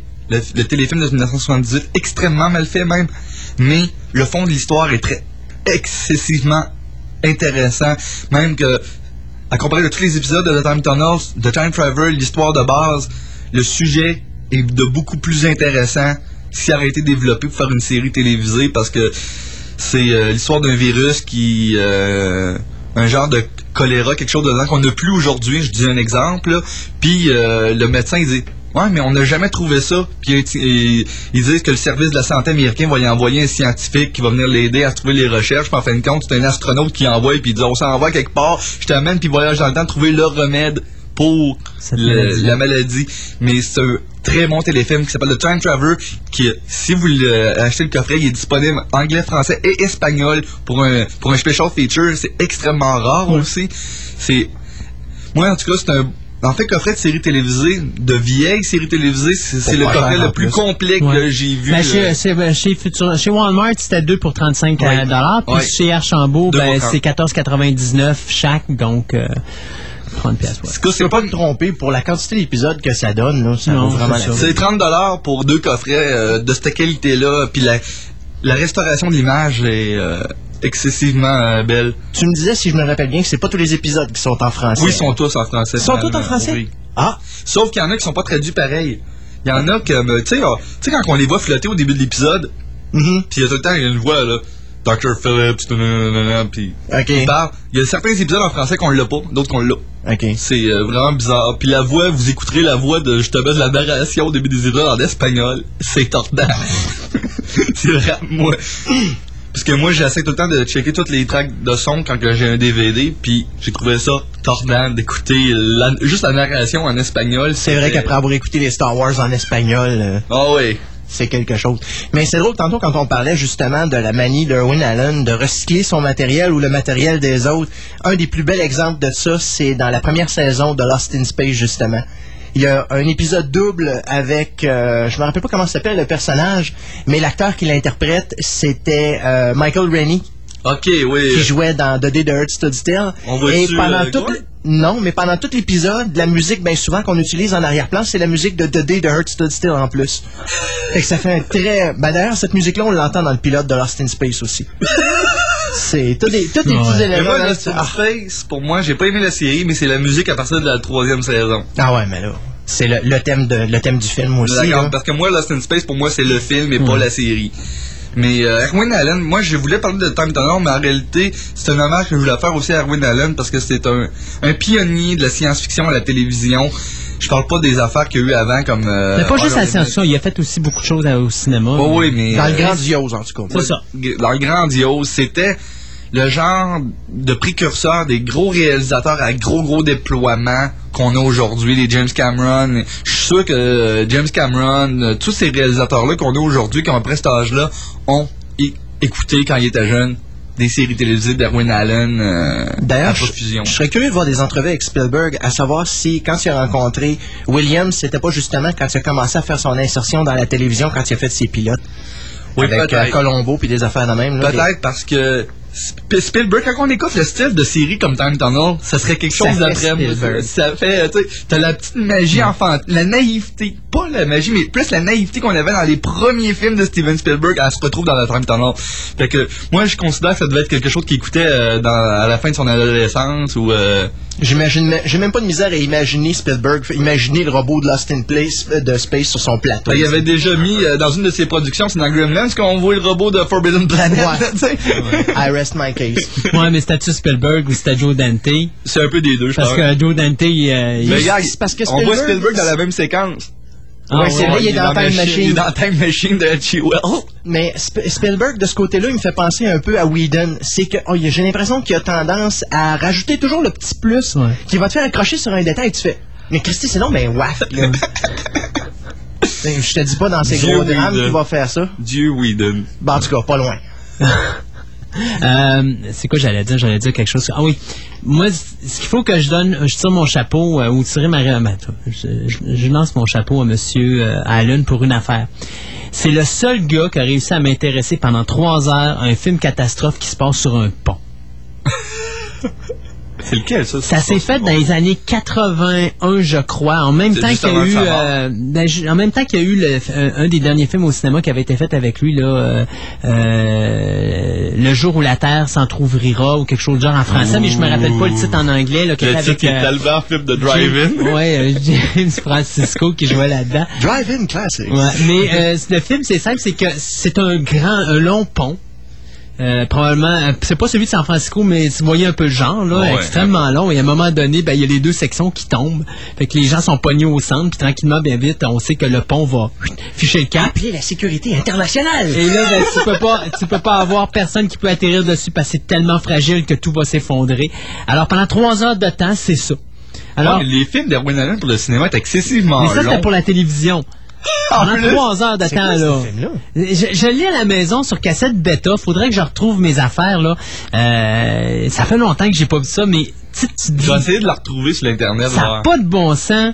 Un film de catastrophe sur un pont qui dure trois heures. Mais il faut faire attention. Quand je dis trois heures, c'est avec les pauses commerciales, là. Ouais, c'est deux Mais heures quand même, euh, c'est ça, c'est à 2h15, mais tu dis c'est un pont. Après 20 minutes, le pont, il a craché. Là. Après ça, là, le reste du film, C'est la discussion entre les. c'est euh, ça, c'est comment aller chercher ça, puis les séquences que tu vas chercher un personnage. Oh, puis il y a un personnage qui meurt, puis là, il y a une séquence où il essaie de réchapper les gens avec un hélicoptère, mais oh, il est trop... f- Tu sais, c'est Irving Allen. T'as le personnage qui est chien qui essaye de prendre la place de l'autre et qui tombe en toujours, euh, C'est toujours ça, c'est Ah, ça. Pour ce film-là, c'était pas Richard Chamberlain, c'était quelqu'un d'autre Ouais, bien voilà, connu. exactement. Ouais, mais euh, regarde, euh, la première fois que j'ai vu euh, Towering Inferno, j'ai quasiment eu peur. J'étais très jeune, puis j'ai quasiment eu peur. là. Il y avait des séquences euh, pour un film catastrophe, des fois. Ben, là. les personnes qui se garochent en flammes à travers Ah oui, les fenêtres, euh, wow! Non, c'était quelque chose, la Tour Infernale. Et d'ailleurs, ça a été un des films catastrophes, je pense, les plus populaires de toute l'histoire du cinéma. Ben, comparativement à Earthquake, qui était quand même une- qui avait encore une autre panoplie de très bons comédiens. Oui. Mais, je sais pas, me semble l'histoire est plus, euh, passez-moi l'expression, cucu. Ben, Mon film que tu parlais tout à l'heure, c'est The Night the Bridge Fell Down. C'est ça. Et Christy. Si tu manques le sujet avec le titre, là, tu comprends pas vite. Mais euh, moi, je l'avais vu sur un autre titre. Il y a- Daisy Arnaz, oh, pareil. Tout est casting. mais le temps, du- le temps total, c'était... 180 minutes, including commercial. c'est- Non, t'as-tu été sur IMDb? Non, non, mais, hey, excusez-moi, I am. I am a god. Bon, non, mais sans farce. Euh, mais c'est ça, non. Euh, regarde, c'était c'était vraiment... C'est quelle année? 83. 83. 83, donc c'est après, euh, après le film avec James Francisco. Mais tout ça pour dire qu'effectivement, Irving Allen, euh, c'est un gros morceau de la science-fiction des années 60 et 70. euh, surtout, ben, au cinéma des années 70, la télévision des années 60. Fait que si lui Il avait y pas avait- été là... puis euh, c'est un des, des rares qui a réussi à faire le jump euh, de la télévision en tant que cinéma, producteur, ouais. pas en tant que producteur, créateur de série, qui a fait le jump, qui a changé de style complètement parce que à la télévision, il était science-fiction. Puis quand il est tombé Au cinéma, au il est tombé cinéma, catastrophe. Il est tombé catastrophe, c'est lui qui a, mais c'est pas lui qui a fait, qui était sur le projet, mais c'est quasiment lui qui a parti le bal des airports, puis. euh, Ouais, exactement. D'ailleurs, euh, je sais pas si vous vous rappelez du film The Swarm. Oui. C'est Ouais, un film avec, des abeilles tueuses. Il a réussi le moyen d'accrocher le monde avec ça. Et ça, c'est un film qui est méchant. Et, pas, et en, en- en passant, euh, sur plusieurs sites web, ils disent que, je sais pas si c'est une rumeur, mais ils disent que Sci-Fi Channel travaille sur un, un revival de The Time Tunnel. Bon, ben, ça me surprendrait pas. De toute façon, ils font juste des remakes qui manquent d'originalité à Hollywood ces temps-ci. Merci beaucoup. On n'avait pas encore parlé de remake aujourd'hui. Non, ben là, ça va venir. Laissez-moi laissez 5 Tu vas secondes. tomber dans ces nouvelles. On va tomber là-dedans. Je ne fais que ça quasiment. Là. Euh, ben, merci beaucoup, Simon. D'accord. Ah, donc, euh, les gens, ben, si vous voulez connaître Irving Allen, ben, allez sur IMDB, vous allez voir la liste de choses qu'il a faites. Je suis sûr que vous allez tomber sur quelque Il y chose là-dedans. beaucoup. Il y a beaucoup de choses. Il y a beaucoup de choses. Rappelez-moi une chose. J'ai fait une recherche la semaine dernière. Il me semble qu'un bout de temps sur Internet, on était capable de trouver une référence française de IMDB ou quelque chose qui s'appelait Euh, IMDB français. Bon, non. Euh, si tu vas sur mon site web, mettons, sur cyberclubphoenix.qc.tc, euh, les liens vont t'amener sur IMDB en français. Sauf que les textes sont écrits en anglais, c'est juste les catégories qui sont écrites en français. OK, OK, OK, OK. Parce que c'est une job pour un anglophone de tout traduire. Alors lui, il a juste fait traduire ces catégories, mais il peut pas faire traduire tous les textes. Ça n'a pas de bon sens. Il faudrait que quelqu'un reprenne tous les textes de IMDB et les refaire en Ouais, mais zéro en français. Ouais, mais c'est de la job. Hein. Hum, hum, hum. Ça serait le fun. Pour le monde qui parle, laisse, parle laisse juste, 15 hein. ans à showbiz.net, là, puis ils vont essayer de continuer à impressionner tout le monde. Non, mais c'est hey, de la job, là. Il n'y a, pas- il y a pas beaucoup de monde qui savent. euh, Regarde, IMDB, là, le gars, il est payé à l'année longue là-dessus, là. On se comprend, là. Il y a un salaire. Euh, à moins qu'on me paye un salaire, moi le faire, mais euh, moi ça me dérange pas d'être payé pour rester chez nous dans mon dans mon petit bois là, puis avoir du plaisir. Mais tu comprends que Toi, tu serais assez fou pour le faire. Oh oui, moi ça me dérangerait pas. Ouais, moi ça me dérangerait pas. Je le fais demain matin si je suis payé. Ouais, c'est des travails de Watcher. On est bien bon là-dedans, moi et lui. L'archivage, là. Très fort là-dessus. Donc, on retourne à Capricorne 1, euh, qui a rien à voir avec Irving Allen. Et avec... Mais ça aurait pu. Mais ça aurait pu. Et euh, on s'en va avec le segment musical Bedside Story. Et on vous revient avec les quelques pauses commerciales. Et par la suite, les... euh, voyons, les euh, nouvelles de la semaine. Merci beaucoup.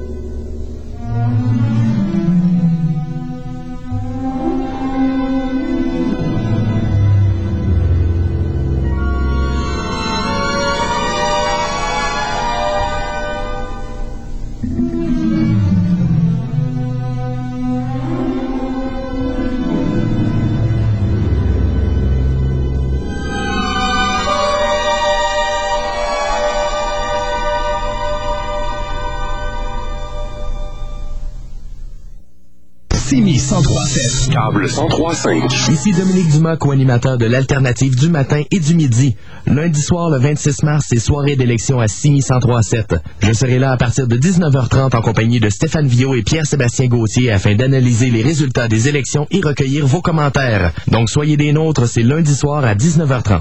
D'accord. Vous avez reçu votre coffre-fort tangué à la maison. Vous ne l'avez pas encore ouvert. Mais saviez-vous que le coffre-fort se referme ce dimanche 25 mars à 17h ça fait que... Ouvrez-le, ouvrez vite, ouvrez-le, ouvrez-le vite, coffre-fort, le coffre-fort Tanguay. Présentez-vous chez Tanguay au poste de validation avec votre code barre et vous pourriez gagner en direct l'un des 100 écrans plasma, 10 000 dollars d'épicerie ou 5 000 dollars d'essence. Aucun achat requis. C'est vraiment facile de gagner, mais vous avez jusqu'à ce dimanche pour tenter votre chance chez Tanguay. Vous prévoyez faire exécuter des travaux de construction ou de rénovation. Alors, ouvrez l'œil.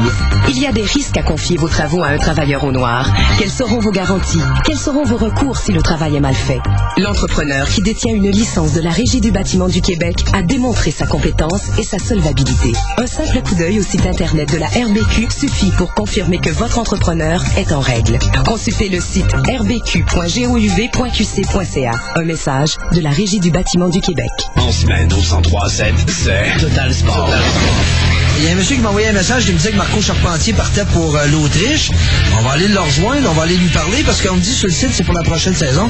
Salut Marco! Salut. Est-ce que c'est vrai que tu t'en vas en Autriche l'an prochain? Je peux pas le cacher qu'il y, a des pourparlers avec euh, l'Autriche, puis, euh, puis euh, comme je te dis, là, il y a rien de- je peux pas confirmer, puis je peux pas nier non plus. Comme tu dis, c'est sorti sur Internet, mais euh, je pense pas que je peux confirmer avant d'en parler avec mes propriétaires à Saint-Jean. Total Sport.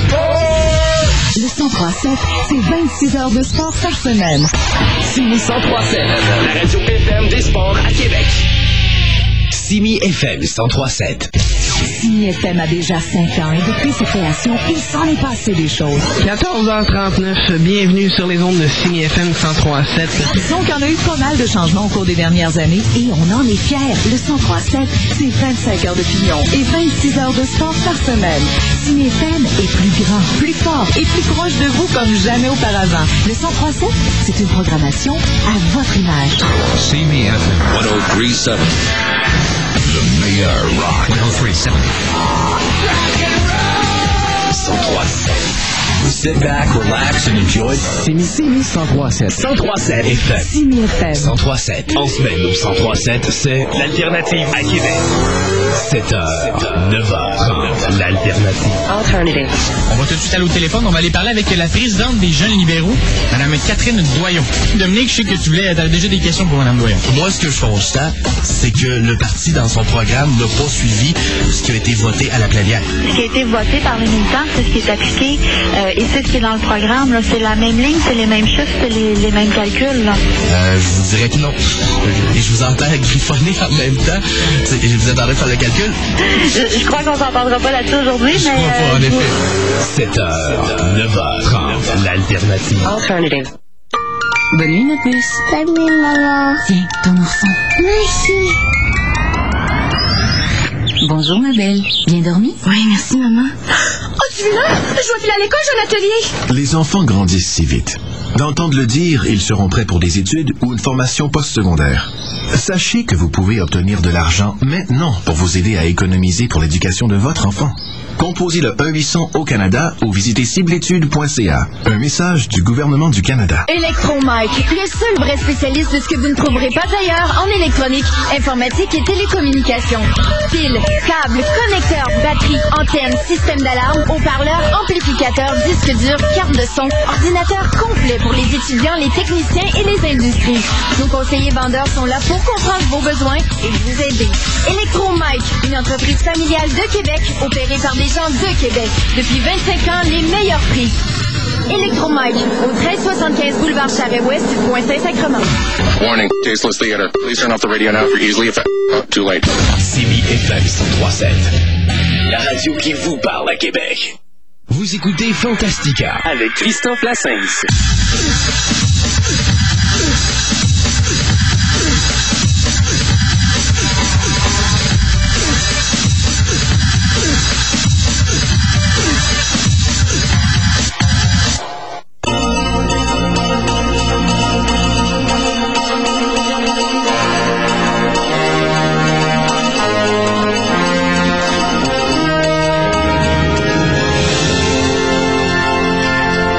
De retour à Fantastica et avant d'aller aux nouvelles de, de la semaine, juste vous dire ce qui est sorti en DVD la semaine dernière. Donc, euh, le film The Hunt est sorti en DVD ainsi que la nouvelle version DVD de Reanimator, euh, la version de Anchor Bay.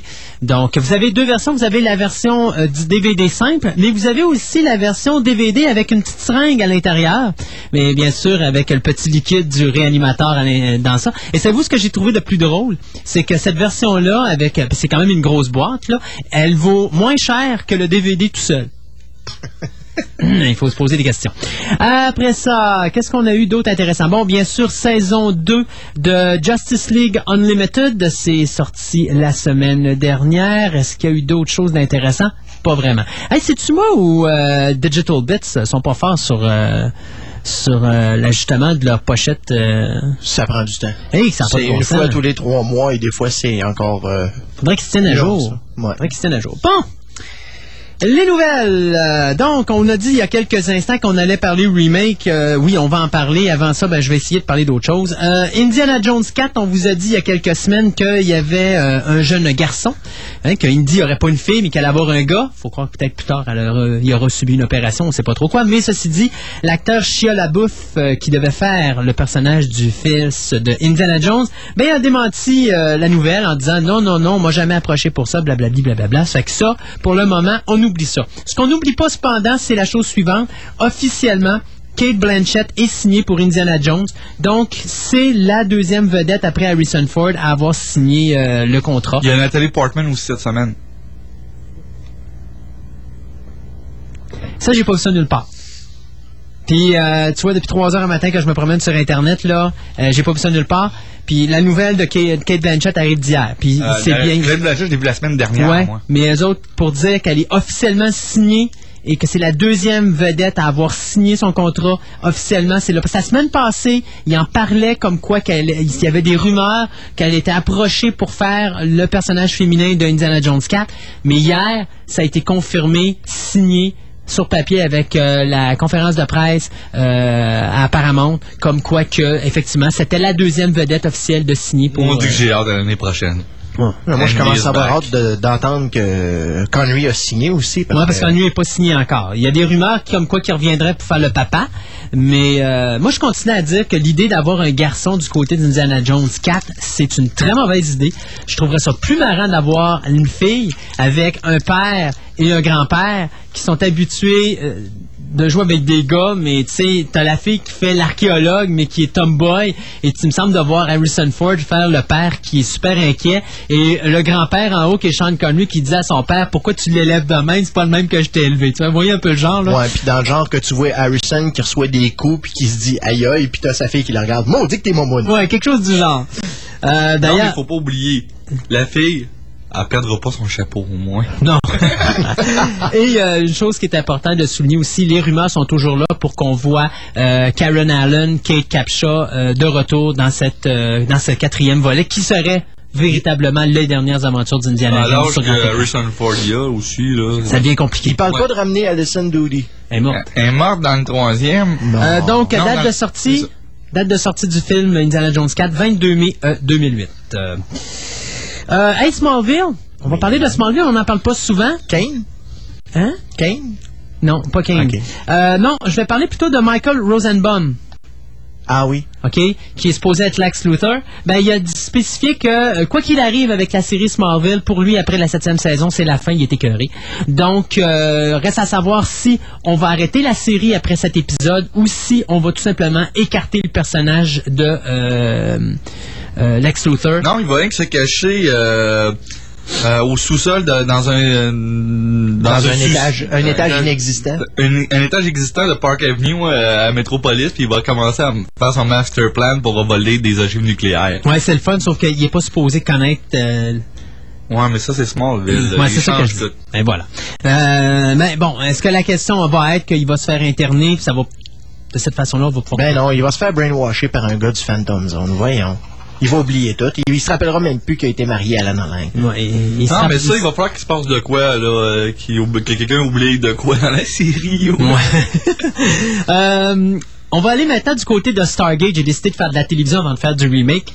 Euh, Stargate Continuum, le premier film de la série euh, de films qui va sortir directement en DVD. Vous savez qu'il va y en avoir deux. Euh, donc, ça mettra bien sûr en vedette toute l'équipe de Stargate SG-1, mais on vient de rajouter un personnage très important qui s'appelle Richard Dean Anderson. Et donc, le General euh, Jack O'Neill sera de retour pour le film Star Stargate plutôt euh, Continuum. Donc, reste à voir si... C'est une comédie pas de classe? ça à peu près ça. Il va jouer au golf euh, devant le Stargate. Reste à savoir si. oui, je me rappelle de celle-là. Reste à voir si, effectivement, ça va être une petite apparition ou s'il va être là tout le long du film. On sait que Stargate, Stargate Continuum, c'est supposé mettre un terme à toute l'histoire des 10 saisons de Stargate SG-1. Donc, euh, oui, le pilote va mettre une euh, conclusion à la série, mais il y a encore des choses qui vont rester ouvertes et avec le film, ça devrait Ouais, euh, terminer parce que là-dedans, Anderson va jouer un agent immobilier qui essaye de vendre la montagne. Ça, ça, tu peux être certain que dans le film, et je suis sûr que Richard Dean Anderson est un homme pas assez de classe pour le faire. Ça me surprendrait vraiment Il est pas. vrai. Non, oui. Ah, moi, moi, c'est l'épisode où il dit, il demande, il voyait, ça, il se ramasse dans une époque, euh, genre l'année 70, c'est, euh, année 60, début des années 70, c'est quoi ton nom? Luke Skywalker? Ah ouais. c'est l'épisode Ben, 1969. regarde, C'est vraiment, moi, un épisode que où j'ai vraiment rigolé, c'est quand ils, ils sortent le nouveau vaisseau, puis que là, à un moment donné, tu le vois venir parce qu'il doit faire une requête au gouvernement américain pour aider les, euh, en tout cas, les, les, les petits Les Asgard. les Asgard, à se débarrasser des replicators, mais ils doivent se servir du seul vaisseau spatial que la Terre a construit. Alors, il arrive là, Carter leur reçoit et il dit comment ça a été? Ben, ils ont dit oui à la première, non à la deuxième. Et la fille, il répond du tac au tac, Sir, we cannot call this ship the Enterprise. Typique. Ah, c'est typique certain. C'est un gars que les auteurs se faisaient du fun. Ouais, ben Richard Dean Anderson aussi, vous pouvez être sûr de ça. D'ailleurs, euh, même Amanda Ta- Tapping euh, paraît que sur l'équipe, c'est probablement la plus loufoque de la gang et la, la Ben, plus pas de classe de l'équipe. Moi, j'ai connu Richard Dean Anderson dans une série qui s'appelle Legend. Ça, je connais pas. C'était une série de John Delancey créée par Michael Piller. OK.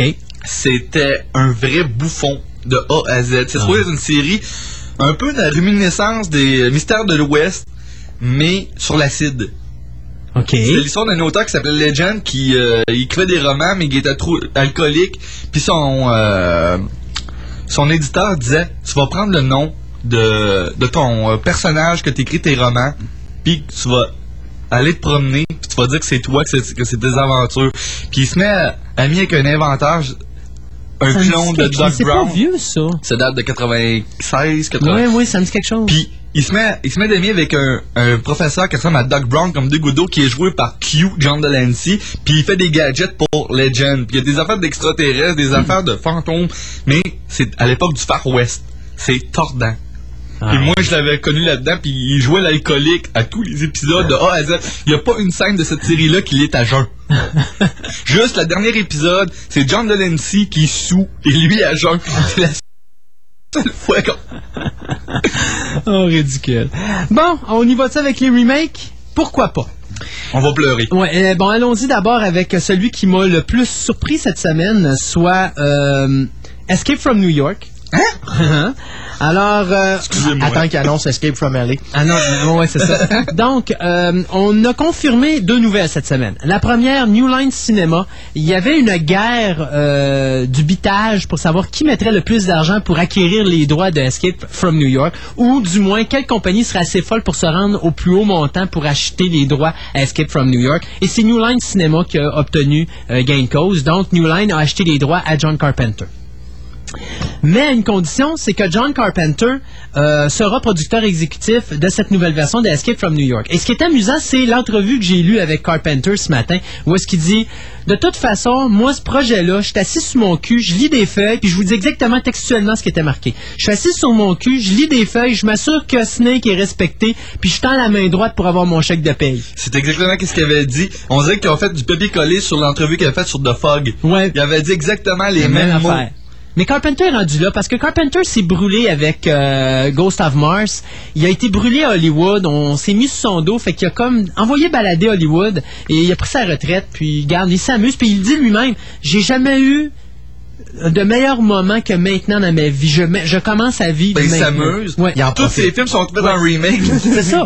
C'est le quatrième film qui va être fait en remake, bien sûr, après The Fog, euh, Assault on Precinct 13 et le film qui sort cet automne, Halloween, de Rob Zombie. Lui, je l'attends. Party. Ah, ça Lui, je l'attends. D'ailleurs, le Éventuellement, tournage... on va entendre de Thing aussi. Ouais, Probablement. ben, ça fait longtemps qu'il en parle de ça. Ouais, mais The Thing, c'était supposé pour la télévision, mais ça. Ouais, Sci-Fi Channel qui travaille là-dessus, soit un prequel ou soit une, euh, un remake, mais enfin, on verra ce que Ou ça une ça va adaptation du jeu vidéo, j'avais entendu Mais parler. c'est Sci-Fi qui a les droits présents. On pourrait faire une série un peu genre Les Envahisseurs, mais basée sur The Thing. Ça pourrait être drôle. Genre une série horrifiante Une pour la télé. Ah, regarde, ils sont tellement courts Ouais, d'idées. je sais, mais... C'est le genre de truc Bon, qui pourrait facilement faire son apparition. La deuxième nouvelle, c'est qui va être le comédien qui va interpréter Snake Plissken, parce qu'on s'entend que là... Faut que euh, Kurt Russell joue le rôle de Lee Van Cleef. Ouais, ben là, pour le moment, ce que je peux vous dire, c'est que Kurt Russell commence à être un petit peu fatigué. Donc, euh, c'est sûr que c'est pas lui qui va reprendre le personnage de Snake. Et on a pensé à un comédien qui est présentement au cinéma. Un acteur qui interprète un certain roi. Pour être plus précis, un roi Léonidas. Donc, je parle bien sûr de l'acteur britannique. Euh, oups, attendez un instant. C'est euh, Gérard, Bo- Gérard Butler. Ça peut être bon. Qui fait bien sûr. Oui, le visage est parfait. pas Qui mal fait le, roi. Léonidas dans non, le mais film attention, il est 300. pas planté du tout dans la vie. C'était buffé dans le film CG. Ben, il était quand même assez gros. Dans Tomb Raider, quand même. T'écouteras euh, Phantom of the Opera. Ouais, mais il doit, pas- il doit être habillé. euh, non, mais on le voit, on voit que- euh, une place. Quoi qu'il en soit, euh, Gérard Butler a été approché pour faire le rôle de Snake Plissken dans cette nouvelle édition. Moi, je vois les photos et je trouve qu'effectivement, ils sont tombés dedans euh, parce que le look est passablement le même. J'ai pas vu, par exemple, 300 encore. J'ai bien hâte de le voir. Et euh, au niveau acting, je sais pas de quoi il y a de l'air, mais j'ai vu les photos et au niveau photo, moi, ça marche. Ça colle. Call me Snake. Un autre remake de Bionic Woman, donc la nouvelle série de NBC qui va sortir et qui va mettre en vedette Michelle Ryan. Euh, bien, on vient de signer deux nouvelles actrices pour le pilote. Premièrement, euh, l'actrice Mae Whitman qui va faire le personnage de la jeune sœur de Jamie Summers. Et l'autre, ben, c'est la vilaine de la série ou de- du pilote, qui va être nulle autre que euh, Cathy Shakoff, qui bien sûr était Starbuck dans la série, la défunte Starbuck dans la série euh, Battlestar Galactica. Ils ont tué son personnage dans Galactica. Ben oui. Ça fait quelques semaines maintenant que son personnage a fait boum. Tu es Starbuck et quoi d'autre? Ouais, ben ça prenait ça pour remonter code d'écoute. Donc euh, l'histoire, ben c'est très simple. Euh, Ça va être une jeune femme qui, suite à un accident de voiture, va être euh, transformée en cyborg d'une certaine façon. Alors euh, ça, c'est une série qui devrait, si le pilote est accepté par NBC, euh, parce que le pilote est en tournage, mais je veux dire, si le pilote final est apprécié par NBC, la série devrait commencer à l'automne prochain. De toute manière, c'est pas la première fois qu'on voit Cathy Stakoff se faire tuer. Moi, je me rappelle dans les, euh, Halloween Resurrection. Là. Non, mais elle n'était pas connue dans ce temps-là. Ouais, mais c'est quand même Starbuck. Ah, c'est sûr. Euh, Piranha. Vous savez que euh, Chuck Russell, qui nous avait donné un 88 de Blob, qui avait été un excellent remake, euh, devait travailler sur Piranha. Ben, je suis d'un côté déçu parce que Chuck Russell, j'aime bien le metteur en scène, mais d'un autre côté, je suis ravi de voir qu'il prend sa place, surtout après ce qu'on vient de voir de lui. Euh, Chuck Russell a été écarté de la scène et c'est Alexandre. Alexandre Aja qui prend Ah. la place donc euh, qui va travailler sur le remake de euh, Piranha. Euh, remake bien sûr du film de Joe Dante, mais pour Alexandre Aja, il dit je veux pas faire un remake, je veux pas faire un sequel, je veux pas faire un prequel, je veux tout simplement prendre les Piranhas puis faire une nouvelle histoire avec ça, mais en, en rendant hommage quand même au film de Joe Dante et surtout au film de James Cameron.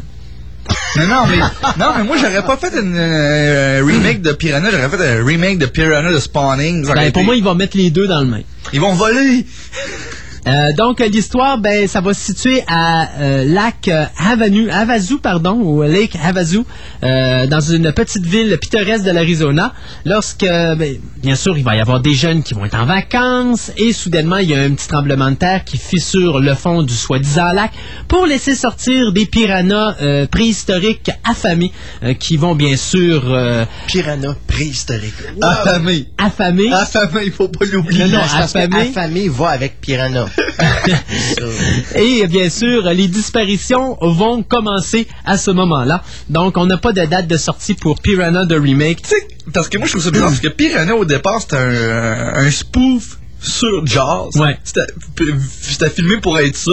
Puis là, on fait un remake du spoof de Jaws. Oh, oui. Ouais, puis il n'y a même pas de remake de De Jaws, Jaws. c'est pas correct. Non, mais attendez, ça va venir quand même. Laissez-moi laissez-moi quelques semaines, là, ou plutôt laissez quelques semaines à Hollywood pour avoir le temps de. Mais s'ils font un remake de Piranha, il faut qu'ils gardent les sound effects des Piranhas. Ah, il était drôle. C'était drôle, ouais. Mais ça, euh, C'était quasiment Alexandre je pense pas. Je pense pas qu'il va garder ça, mais c'est pas grave. Ceci dit, donc. C'est écrit que c'est Grégory Levasseur qui va le. C'est ça que j'allais dire. Donc, euh, Adja va réécrire le scénario de Chuck Russell et il va produire le film avec Grégory Levasseur. Et aussi, il y a Mark Kenton et Mark Toberoff qui sont là depuis le début sur ce projet-là, qui restent comme producteurs. Donc, euh, un beau petit projet que va peut-être paraître d'ici 2009 aussi. Ouais, mais Mark Canton, c'est un excellent producteur. Fait que. Non, avec Alexandre Aja, Euh, j'avais détesté, ben j'avais pas détesté, j'avais adoré Haute Tension, j'avais juste détesté la conclusion parce que je trouvais qu'elle se tenait pas debout. Euh, Ouais, mais le gars, on voyait dans haute tension qu'il l'avait pour faire Ah. les sauts à bonne place. Ah, tu puis sais, y a pas juste ça. Moi, ce que j'avais aimé de haute tension, c'est tout ce qui s'appelle les bruits ambiants. Oh oui, ça. C'était excellent, ce gars-là. T'avais t'avais vraiment l'impression d'y être. Et c'est ça qui était terrifiant dans haute tension, c'est que t'avais vraiment l'impression que c'était réel. Parce que tous les petits bruits qu'on entend dans une maison, ils les avaient faits et c'était pas nécessaire de les faire. C'était totalement gratuit, mais c'était juste quelque chose pour nous faire comprendre qu'on était vraiment dans le réel. C'est juste qu'il a scrappé ça avec sa fin niaiseuse, parce qu'en dehors de ça, c'était un essai, c'était son premier film. Ouais. C'est quand même un essai, là. mais c'était haute quand même tension, bon. là. Mais il s'est bien repris avec euh, The Hills of Ice, qui Ah est oui. parfait en qu'à. Là, le- Un autre remake? Vous avez dit que c'était l'émission des remakes. The Blob. Ben là, on vient de parler du, pro- du, deux- du premier, du Ouais, ben troisième remake. Ben là, c'est le troisième ben, remake de le The quatrième. Blob. Non. Ça va être parce le que- troisième. C'est Le parce film que de Larry Hagman, c'est le suite. premier remake. Non, non, non, non, non, non, attention, attention. The Blob 1958 avec Steve McQueen était le film original. Oui. Beware the Blob de Larry Hagman en 1972 était la suite de The Blob de Ouais, mais c'est la même 1958. histoire. Ce n'est pas un remake, c'est une suite, c'est une- c'est un sequel. Ouais, mais c'est une- la même histoire de. The Blob de 88 de Chuck Russell est un remake de la version 58 qui avait été faite pour le 30e anniversaire de The Blob. Et là, présentement, on va faire une nouvelle version de The Blob. Pour 2008. Ben là, la date de sortie Ouais, n'est pas encore confirmée, mais il y a bien des chances que ce soit pour effectivement 2008 ou 2009. Euh, c'est Chad et Carrie Hayes qui vont écrire le scénario. Euh, les frères Hayes, si vous les connaissez pas, mais c'est eux qui ont écrit le scénario de, de- le scénario pardon de The Reaping qui va sortir au cinéma la semaine ben, le 5 avril, donc dans deux semaines. C'est eux aussi qui ont écrit le scénario de House of Wax aussi que j'ai pas vu encore, mais que j'ai chez nous, mais c'est juste le courage qui me manque pour l'écouter. Euh, C'est pas si mal. Ouais. Moi, c'est Paris Oh, Hilton. Oh, mais c'est Dark Castle. Dis-toi que c'est un Dark Castle. Ouais, c'est ça. À Dark Castle font de la bonne job habituellement. Ils ont compris, ils ont compris euh, que- quoi faire avec Paris Hilton? Non, mais il y a Kim Bauer dedans aussi. Ils s'en débarrassent en partant. Ça Et, prend euh, toujours des victimes dans un film ouais. d'horreur. Et par exemple, là, on modifie complètement euh, l'histoire de base de The Blob pour cette édition-là. Donc, The Blob, ou si vous préférez, Biological Lethal Organic Bomb, va être créé par le gouvernement américain. Ah, c'est plus une affaire extraterrestre. Ce n'est plus une affaire extraterrestre. Non, c'est des scientifiques qui font des expériences avec du jello. Uh-huh. et bien sûr, elle va être testée, mais soudainement, ils vont en perdre le contrôle et on nous parle d'un blob qui va aller extrêmement vite. Ah, comme les zombies? Pas lent, Non, mais je parle pas moyennement lent comme le blob de Chuck Russell. On parle bien d'une bestiole qui va se déplacer extrêmement vite. L'effet Dawn of the Dead. Ben, c'est ça, je dis comme les zombies. Pensez à la séquence dans la dans la dans le bain dans le film de Beware of the Blob de Larry Hagman. À un moment donné, là, il y a euh, t'as une espèce t'as, t'as la pantoufle du bossu qui est là, puis t'as le chien qui est en train de mordiller la pantoufle, et t'as le blob qui fait en une fraction de seconde, il va s'accrocher après la pantoufle. Ah, comme un caméléon. Ouais. Euh, c'est à peu près ça. Alors, pensez à ça. Ça va être la nouvelle version de The Blob qui devrait sortir d'ici 2008 ou 2009. C'est encore New Line qui ont les droits? Ça, par exemple, c'est pas spécifié. Ok. OK. Donc, après ça. Ah, ben oui, pourquoi pas un autre Remake? remake. Phantasm. ben, Don Coscarelli, il est allé au bâton et là, il a décidé que c'était terminé les rumeurs, que c'était terminé les affaires qu'il voyait un peu partout. Coscarelli a confirmé, oui, effectivement, New Line a l'intention de produire un remake de Phantasm. Oui, effectivement, ils, veulent- ils m'ont approché pour le faire, ils veulent que je fasse partie du bateau. Je n'ai pas encore signé, il n'y a rien de fait encore là-dessus. Donc, pour le moment, il n'y a pas de remake avec New Line, mais il y a un projet qui est dans l'air.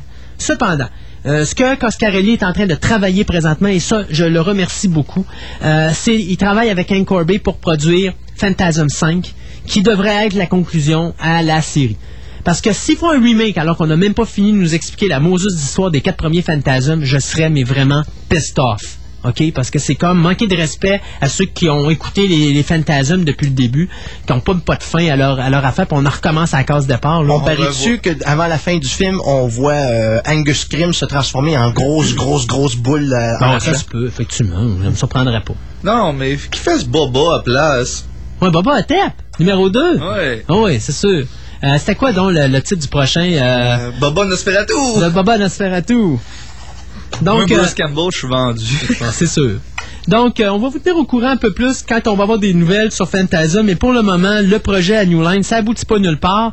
Euh, Coscarelli a posté avec New Line, mais Coscarelli est en train d'approcher Anchor Bay. Il y a des négociations qui se font présentement pour produire un cinquième C'est Fantasia. bizarre, une Kirby distribuer un film nouveau. C'est pas euh, la première fois qu'ils font ça. Ils ont déjà fait des, des petites affaires comme ça à droite et à gauche. Et si je me trompe pas, Day of the Dead 2, il y avait un rapport là-dedans. Vu que les Day Non, of the Dead. euh, d'habitude, c'est des distributeurs de vieux films, là. C'est Ouais. pas des, euh, des producteurs, là. Non, mais ils font C'est des une bonne fois- façon pour commencer à des rentrées d'argent, par Oh exemple. oui. C'est une chose. C'est sûr que Visiting Hours, ça te rend beaucoup d'argent. Ah, là. God! Je sais pas si vous, vous, vous avez vu il y a de cela deux semaines. J'en ai pas parlé. Ben, ça touche pas notre milieu pour le moment, mais c'est quelque chose qui s'en vient. De plus en plus, Hollywood va abandonner le cinéma pour se lancer dans le direct-to-DVD. Beverly Hills Cop 4, présentement, les rumeurs veulent que ce soit un direct-to-DVD. Avec Eddie Murphy. Avec Eddie Murphy. C'est quand même pas petit comme nouvelle, ça, parce que d'Eddie Murphy faire du direct-to-DVD puis pas aller en salle... Surtout qu'il est en nomination aux Oscars cette année, là. C'est une grosse nouvelle. Donc, moi, je me dis que Anchor Bay ne font tout simplement que prendre ce marché-là. Euh, c'est très rentable quand tu gardes ton film à un low, un low budget. C'est sûr que si tu fais un film à 100 millions, oublie ça, le DVD, ils sont jamais capables de Non, non, rentabiliser faut ça. que tu essaies de faire en bas de 10 millions, même préférablement en bas de 5. Moi, mais moi, je te dirais jusqu'à 15 millions, tu es capable d'être rentable. Prenez Walt Disney. Walt Disney font des films qui montent quand même euh, à 15-20 millions avec des Bambi 2 puis des choses comme ça, puis ils se rentabilisent. Ouais, c'est parce qu'on sait très bien que Disney, même s'ils font pas d'argent euh, ou se rentabiliser à la vente ou la première sortie, on sait qu'ils vont leur sortir dans Ouais, 5 ils vont ans, sortir. dans 10 ans, Oui, dans 15 mais ans. regarde, Halloween, on est rendu à combien de versions du film? Mon, mon point est là. Tu peux sortir 50 000 éditions différentes, les gens vont continuer à acheter. Je veux dire, j'ai connu un gars, moi, que High Noon, c'était son film fétiche. Il y a eu quatre éditions différentes, il les a eu quatre chez eux. Je, peux- je peux le comprendre, c'est le film le mieux fait en fait découpage technique de l'histoire du Non, non, mais c'est le même maudit film, c'est les 4 DVD. Tu n'achètes un, tu n'achètes d'un, mais lui, il veut avoir toutes les, toutes les éditions différentes parce que c'est un collectionneur de High Noon. Alors, il y a des gens comme ça dans le DVD, ils aiment un, se- un segment de film. Mais Halloween, s'il y a 18 versions qui sortent du même film, ils vont prendre les 18 versions. Puis il y en a pas une de pareille en plus qui est en fait montage en Halloween. Il y a toujours quelque chose de différent, ou s'il est pareil, c'est juste parce qu'il y a des nouveaux making-of qui sont Ah pas ouais. dans l'autre édition. Donc, je préférais euh, avoir l'édition complète avec les scènes qui avaient été faites pour la télévision. Sauf que t'avais aucun making-of ou presque. Bon, à peu près. Ouais, ils n'ont jamais fait d'édition. euh, Après 300, après Sin City, la prochaine œuvre de Frank Miller... Ronin. amène- Voilà. Yes! Alors Ronan va être mis sur grand écran, euh, du moins c'est ce qu'on nous annonce, puisque euh, Hollywood est bien intéressé à adapter euh, cette bande dessinée parue en 1983, qui, si je me trompe pas, est une des premières de Frank Miller. C'est son pre- sa première mini-série qui par est... Ouais, c'est ça, c'est euh, complètement lui-même. C'est une espèce de Akira sur l'acide. Ben c'est ça, ouais. C'est, euh, on parle d'un monde futuriste où il y a l'esprit d'un samouraï là, qui se réincarne dans la peau d'un jeune adolescent pour partir à la recherche d'un démon qui a tué son maître. Très particulier. Alors, euh, Mais il faut pas oublier qu'il revient à la réalisation pas de Spirit très très bientôt. Là. Mais voyez-vous, actuellement, on parle d'un projet qui est en développement, puis on essaierait de transférer ça au cinéma pour 2009. Là, c'est ça, il y a deux réalisations à faire d'un prochain mois. Il Ben, Sin- tourne de Sin Spirit City 2. puis Sin City 2 Ouais. en même temps quasiment. Il va y tourner. euh, Ouais, mais Sin City, c'est pas de la grosse job parce qu'il fait juste euh, le tiers du film. Ça fait que- ben, il dirige les acteurs puis l'autre la technique. ouais, ça. Lui, euh, Frank Miller fait juste diriger la technique, tandis que euh, les acteurs, tandis que dans Sp- The Spirit, il va faire tout. Ça va être sa première vraie réalisation. Fait que j'ai hâte de voir. euh, en parlant, euh, si le monde veut avoir des, euh, des petits Easter eggs, en parlant de Frank Miller, tout le monde qui a vu 300, 300, euh, allez downloader la bande-annonce qui est Rated R Trailer. Euh, à 1 minute 50 secondes de la, de, de la bande-annonce, on voit une- un frame qui n'a pas du tout rapport avec euh, 300. 300. C'est une image de, euh, des essais d'effets spéciaux du prochain film à Zack Snyder, qui est le même réalisateur. Et c'est Watchmen. Oui. On voit Rorschach dans la bande-annonce. Le de 300. Oui, oui, oui. Puis Watchmen, ça- euh, présentement, il y a une grosse guerre, hein, parce que euh, Snyder veut avoir un film de 150 millions, puis les producteurs sont- vont il, est en bas de 100 obligé, ouais, mais il est obligé de le faire à Alors, 150 si- millions. s'ils veulent faire de quoi qui a vraiment de l'allure, ils n'ont Ouais. pas le choix. Mais c'est parce que c'est la troisième personne qui est sur ce projet-là et c'est la troisième querelle au même sujet. Le premier était Gilliam, Ouais. des années, au début des années Lui 90. voulait avoir un film de plus de 100 millions. Il y a eu Paul Greengrass il n'y a pas très longtemps. Ouais. Puis là, il y a. C'est tout le temps le même problématique. Ils veulent faire un film de minimum 150 millions, puis les producteurs veulent en bas de 100 millions. Ouais, mais c'est pas Euh, faisable. Moi, j'ai, mais garde, c'est encore une querelle et le projet est présentement en arrêt parce qu'on s'entend pas là-dessus. C'est- toujours la même maudite problématique depuis le début avec, euh, C'est avec parce que l'affaire, Watchmen. c'est que si tu as trois réalisateurs qui passent de façon successive et ils arrivent avec le même constat, les producteurs en haut peuvent-tu allumer? Ben, c'est parce que de deux choses, sont autres vont dire, bon, ben, ben- faites des coupures quelque part pour que ça rentre en bas de 100 millions. Ben, euh, eux autres, c'est parce que, puis d'un côté, il faut qu'ils voient la viabilité du projet. S'ils pensent pas que The Watchmen va faire de l'argent au box-office, ben, ils veulent pas avoir un canon qui va les mettre à terre C'est à non cause plus. que Watchmen a le potentiel d'avoir un visuel comme Blade Runner. Ouais. Mais moi, à ce moment-là, je dirais, moi, je dirais juste à ces producteurs-là, rappelez-vous Alamo. Excusez-moi, Ouais, là, mais... deux flops. Les deux films sur Alamo ont fait des flops. Mais, non, mais excusez-moi, là, mais c'est carrément ça que je voulais dire. Euh, ils ont fait des gros flops. OK, Euh, je pense qu'à Alamo, le dernier, euh, avec euh, Dennis Quaid, je pense que c'était Walt Disney. 140 Ils millions que ça a coûté, puis je pense que ça rapportait à peine 20 millions au box-office, là. OK, mais... Celui de John Wayne, au- pareil. Mais c'est parce que la même année, il y avait eu Around the World in 80 Days, Ouais. qui avait eu 8 millions au box-office alors qu'il n'avait coûté 120. Bon, ben, ils ont survécu. Euh, ils ont- sont pas morts. Là, on parle d'un film, là. Fait que, euh, bon. Mais je comprends la mise en... Tu sais, parce que Watchmen, moi, je les connais Il y a pas. un autre élément aussi, c'est que les films d'Alan Moore, c'est pas des films qui ont rapporté beaucoup jusqu'à date non plus. À part euh, V. V for Vendetta, c'est vrai. V for Vendetta. Oui, mais c'était les frères Warshawski qui étaient en arrière. C'est le nom des Ça Warshawski qui les a, qui les a vendus. Là. Parce euh, qu'on se comprend que le film V for Vendetta n'est pas un film que quand tu l'écoutes au cinéma va amener beaucoup de monde au cinéma. Mais les frères Warshawski ont amené du monde au cinéma. Ça, c'est euh, c'est ça, Joel Silver qui avait les droits dans le temps que Gilliam euh, euh, réalisait le film. euh, s'est dissocié justement, puis il avait acheté V for Vendetta et Watchmen d'Alan Moore en même temps. Mm, exact. Puis s'est dissocié de, v for, de Watchmen, Watchmen. à cause du budget. C'est ça, exactement. C'est toujours la problématique depuis le début, c'est le budget. C'est juste ça. Euh, hey, avez-vous hâte à Transformers? Vous savez, le film côté 18 ans, là, par les Américains, mais que finalement on a réussi avec Spielberg à aller négocier un sacre PG-13. Tellement. Non, mais moi, je veux le voir pour le visuel. Parce Oh que oui. Michael Bay, ses scénarios valent pas. euh, La schnook? La schnook. Mais, Visuellement, il visuellement, c'est un grand réalisateur. un, Non, c'est un grand technicien. non. Je, là-dessus, je suis désolé, je vais te contredire, je vais aller dans contre ta qui bouge direction. la caméra de même comme lui à Hollywood présentement. Michael Bay est un nanar, est un très mauvais réalisateur, est un excellent producteur. Enlevez-y la caméra de mains. Non, non, c'est pas vrai. The Island est un plus bel exemple. Oui, je parle pas de ses qualités de ses films, je parle de son niveau visuel, non, non, comment il bouge la caméra, comment il... euh, Alors, on va en parler de sa technique, caméra. Sa technique. On va parler de sa technique. The Island, il y a une séquence sur l'autoroute. La séquence de l'autoroute de Oh The Island, oui. tu t'en rappelles, Oh oui. aurait pu dépasser de loin la séquence de l'autoroute de Matrix Oh oui. Reloaded. Dans- pour Il l'a scrappé.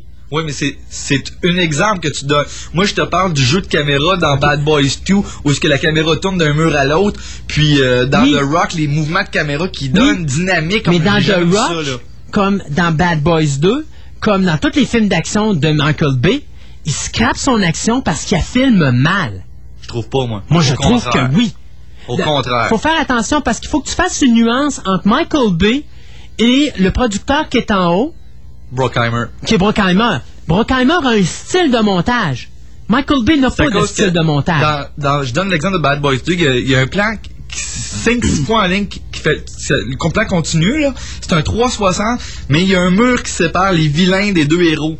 Puis on passe par deux portes Oui. à chaque extrémité tout le temps. Je suis d'accord avec toi, mais moi, c'est pas ça que je te dis. Ce que je te dis, c'est quand il y a des séquences d'action qui sont filmées, il prend. D'abord, sa caméra est trop proche. Après ça, ils font des. Ils Il font choisit pas les bons angles. Il choisit pas les bons plans. Visuellement, ces plans sont merdiques parce que, t- comme je te dis, tu as des gens qui ont mis leur vie en danger. Puis je prends cet exemple-là parce que c'est quelque chose qui est récent, puis la majorité des gens l'ont vu.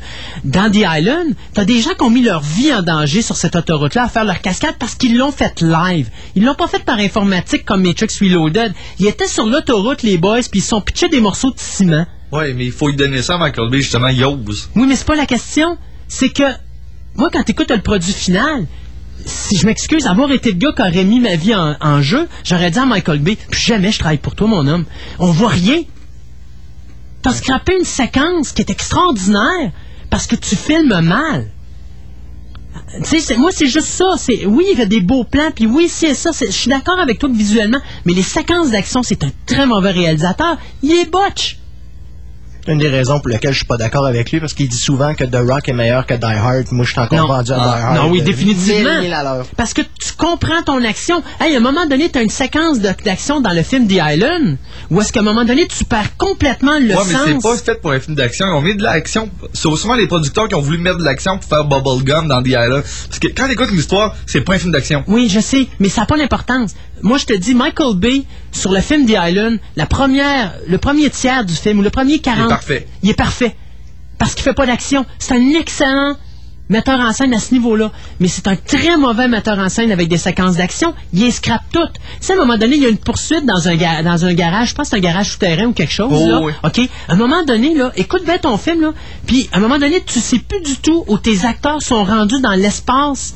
Euh, Bon, mais ça, c'est le montage quand tu sais pas. c'est le montage et le tournage parce qu'il manque une séquence quelque part qui n'a pas été filmée Ou qui a été coupé. ou qui a été coupée. Mais la job est là, c'est que visuellement, ces séquences, il chope trop, puis il prend mal ses plans de caméra, donc ça marche pas. Ah, mais c'est un réalisateur de clips aussi. Au, euh, au départ, c'est. euh, Et pourtant, j'enlève rien à Michael Bay comme producteur, il est numéro un. Ouais, ses films d'horreur sont bons. Ils sont- il est numéro un, le gars. Mais comme, réalisateur de films d'action, il est zéro. Et ça me fait peur pour Transformers, parce que Transformers, tout le monde n'arrête pas de dire ça va être un film d'action. Ouh, moi, ça m'inquiète. Mais moi, j'ai hâte de voir comment ils vont adapter l'histoire des Transformers en réel. Moi, c'est juste ça. Surtout que c'est écrit par les gars qui, ont écrit- qui vont écrire Star Trek, là. Ouais, fait que je ouais. vais voir pour ça aussi. Ouais, ok.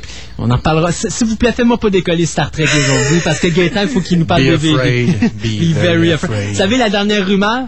Non? Spock is gonna have a love interest. OK?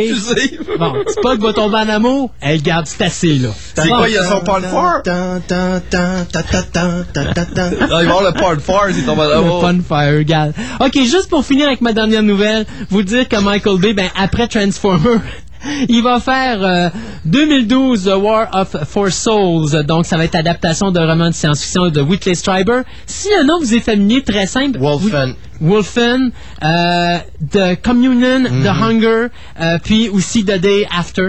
Donc, euh, c'est tout lui qui était responsable des romans. The avait- Day After, le film de Nicolas Meyer? Ex- euh, non, euh, The Day After. le- euh, non, excusez, euh, The Day After Tomorrow. J'avais oublié Tomorrow. Oh, c'est le, euh, c'est le gars qui dit qu'il a vu des extraterrestres, ça? Oui, exactement. c'est ça. c'est le wack. qui a fait communion. Ouais, c'est pour ça que je dis toute le gars la- qui a vu des La quadrilogie de hein. c'est le film dans lequel on voit Christopher Walken danser avec des extraterrestres. Oui, oui, oh oui. Et si je me trompe pas, pas très habillé en plus. Ah, il était il était poil dans, il était dans le vaisseau extraterrestre quand tu fais ça. Ça fait, penser, ça fait penser un petit peu au bad trip que Martin Sheen avait dans Apocalypse Now. Puis l'auteur, il dit que c'est une histoire vraie qui est arrivée à lui. Oui, oui, c'est ça. Donc, le réalisateur euh, Michael Bay va donc C'est un ami à Raël. Non, pas vraiment. Il va s'attaquer donc, euh, non parce que Raël, il l'a loin. Euh, il va donc s'attaquer à ça après euh, la, terminer, ben, en tout après avoir terminé Transformer. Et l'histoire, ben, c'est très simple. Pourquoi 2012 Ben c'est que 2012, c'est déterminé selon le calendrier Maya comme l'année de l'apocalypse. Et donc, Nostradamus, Nostradamus prédit l'arrivée imminente d'une comète et les catholiques craignent euh, la fin du monde. Mais heureusement, il y a un chercheur qui arrive à créer un tunnel interdimensionnel et à rencontrer son double dans le futur pour empêcher la dite catastrophe. Et en le voyant arriver, il la regarde puis il fait dou dou dou dou dou. Il y a un Ok, ben c'est ça. Alors moi, je vais arrêter là les nouvelles parce qu'il faut qu'on te laisse un petit bout pour tout parler DVD. Ouais, ça vire délire. ça pas à peu près. Alors, on y va avec un autre segment de Capricorne 1, des euh, petites publicités, et on vous revient après avec la section DVD. Et cette fois-ci, c'est vrai.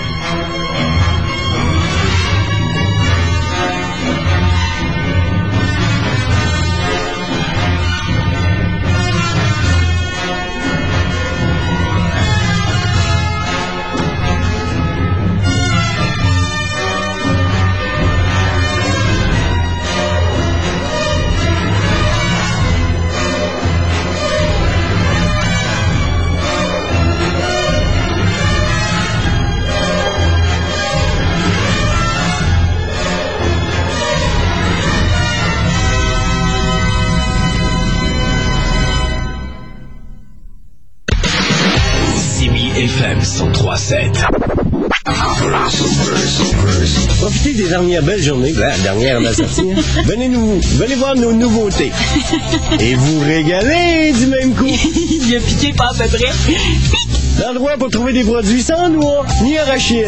C'est- C'est c'est plus cute à voir qu'à entendre. Non, tu Hey, les gars, il est minuit, c'est l'heure du show. Ah, mais je suis pas chaud. Hey, euh, ça vous dérange-tu de pas parler ou fermer le micro? S'il vous plaît? Je vous entends parler, c'est correct? Non, fais pas des niaiseries de même, là. Je me sens humide, humide. Non, j'ai jamais dit ça. Je me sens humide, je me sens humide, je me sens humide, humide, humide, humide. Et cette semaine, le gars poche qui dit que les bloopers, c'est la semaine prochaine. Alex des deux snooze. Manquez pas ça. Hey. Ça passe pas, ça. La prochaine édition des bloopers, vendredi prochain, dans la virée. Parlons-en de la fin de la saison. Ouais, parlons-en, Bob. C'est pas le temps d'aller golfer. Faut rester concentré. Dehors, là, c'est pas vert, c'est l'hiver. Mais oui, les déneigeurs travaillent encore. Effectivement, Bob. Et même s'il y en a qui sont pas contents, you, faut rester prudent sur les routes. Mais oui. C'est pour ça qu'on dit, c'est l'hiver, méfiez-vous aussi de vous. C'est ça qu'on dit. Un message de Transport Québec. Et on roule avec Jacques. Ouais, ton salon, euh, pas mal beau. Qui fait ça? Ben non, Pierre, voyons. Tu sais, quand j'ai besoin d'un travail de pro, c'est les entreprises Louis Lévesque que j'appelle. Entrepreneur peintre depuis une dizaine d'années, accrédité qualité habitation, nous vous promettons toujours un service de qualité effectué dans les meilleurs délais. Pour des travaux intérieurs, extérieurs ou en hauteur, les petits et les gros travaux ne nous font pas peur. Venez nous rencontrer et voir notre salle de montre au 120 rue Delbout. Visitez notre site web au www.louislevesque.com et appelez sans tarder au 561-0202 pour une estimation gratuite. En plein cœur du vieux Lévis, j'ai découvert le pub Le Lévisier. Un bon spectacle de 250 places. Vous pourrez passer de bons moments grâce à leur cadre de billard et de baby-foot. La présentation sur écran géant d'événements sportifs est à l'honneur aussi. Le pub Le Lévisier, 410 rue Corinne Desjardins, en plein cœur du vieux Lévis. 835-4452, 835-4452.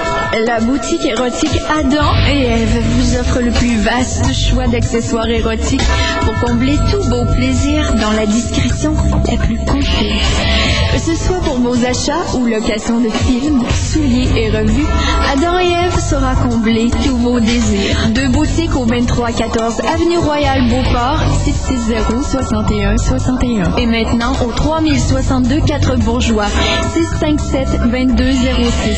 Adam et Ève, là où le sexe n'est pas un péché. 1037. Hopefully into your car. Thank you. CME FM, la radio qui vous parle à Québec. Simi FM 1037. Le 1037 te présente un autre hit du top 20. Top 20.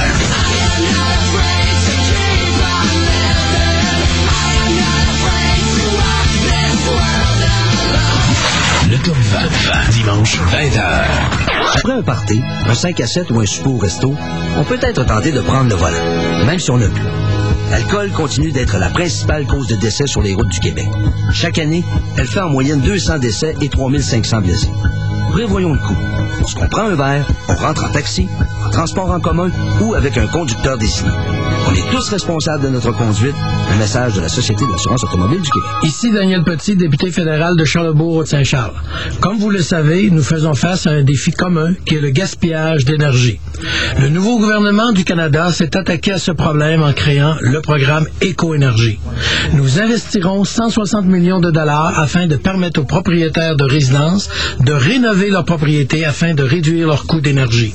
Le programme débutera en avril. Encore une fois, le nouveau gouvernement du Canada passe de la parole aux actes. Ce soir, le loto 649 est en bonnier. Le gros lot est évalué à 22 millions de dollars. Soyez toujours gentils avec ceux qui jouent au loto 649. Ici Dominique Dumas, co-animateur de l'Alternative du matin et du midi. Lundi soir, le 26 mars, c'est soirée d'élection à 6103.7. Je serai là à partir de 19h30 en compagnie de Stéphane Villot et Pierre-Sébastien Gauthier afin d'analyser les résultats des élections et recueillir vos commentaires. Donc soyez des nôtres, c'est lundi soir à 19h30. CME FM, la radio qui vous parle à Québec. Vous écoutez Fantastica avec Christophe Lassens.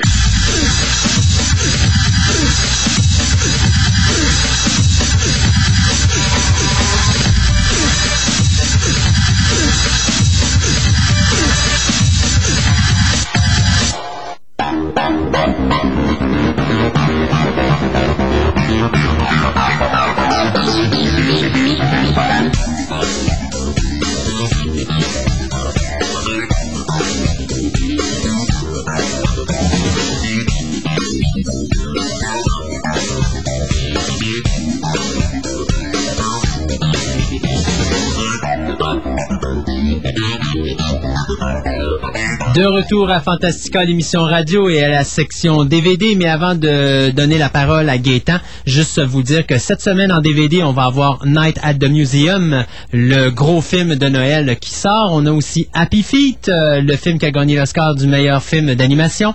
Ceux qui adorent la vieille série The Addams Family, ben, la fin de la saison, ou de la série plutôt, sort euh, cette semaine, donc le volume 2. Moi, ça va rentrer par la malle, c'est sûr et certain. Euh, Fantastic Four, euh, euh, World's Greatest Heroes Volume 1, ça sort également euh, cette semaine. On a Sonic dit Fantastic Four World's Greatest Heroes. Ah, c'est la nouvelle série qui a été faite l'année dernière? Oui, exactement. OK. Euh, on va avoir Sonic the, Hedge, euh, the Hedgehog, pardon, Complete Series euh, qui va sortir aussi. Euh, Touch by an Angel, euh, c'est la saison 4, euh, volume 1. Euh, C'est la nouvelle mode là, maintenant, les saisons avec les volumes. C'est complètement ridicule. Euh, Est-ce qu'on a d'autres choses d'intéressant aussi euh, cette semaine? En tout cas, il y a du stock, mais en ce qui nous touche, nous autres, c'est tout pour le moment. Monsieur Gate! Yes. À vous la parole. Ah, ok, d'accord. C'est maintenant l'heure. D'accord. Alors, dans le DVD et dans le Blu-ray disc et dans le HD DVD, voici donc les choses auxquelles vous pouvez vous attendre dans les prochains mois. On va commencer avec un gros coup de canon, ou enfin, moi j'appelle ça un pétard mouillé, mais enfin, euh, disons que les, les médiums ont des opinions divergentes là-dessus, mais on nous annonce, euh, plutôt Warner annonce la sortie prochaine de The Ultimate Matrix Collection. Euh, Encore? Oui, la exactement le même contenu que l'on connaît dans le coffret déjà existant, mais cette fois-ci pour le HD DVD. Disons qu'on va être content parce que pour une fois, on va avoir une copie de Matrix qui va être euh, appropriée justement au format 1080p qui est le, le HD total, si on peut dire, et qui aura bien sûr le, le son pour aller avec, le, le son HD. D'ailleurs, je trouve ça très euh, particulier comme, euh, comme annonce, dire du son HD, me semble. Ouais. Go. Go figure. Alors, le contenu est similaire en tout point ou presque. Euh, J'ai pas recensé de trucs qui euh, étaient si différents que ça, sauf au niveau des transferts, comme je le dis. Les films demeurent, euh, bon, vont être changés pour le, le standard HD. Tout le reste, tout ce qui est special feature, euh, est exactement le même contenu et ne sera pas updaté au format HD. Donc, ça va être la qualité d'image que tu avais sur ton DVD euh, relayé par un fil HDMI, bien sûr, pour avoir le, le 1080p.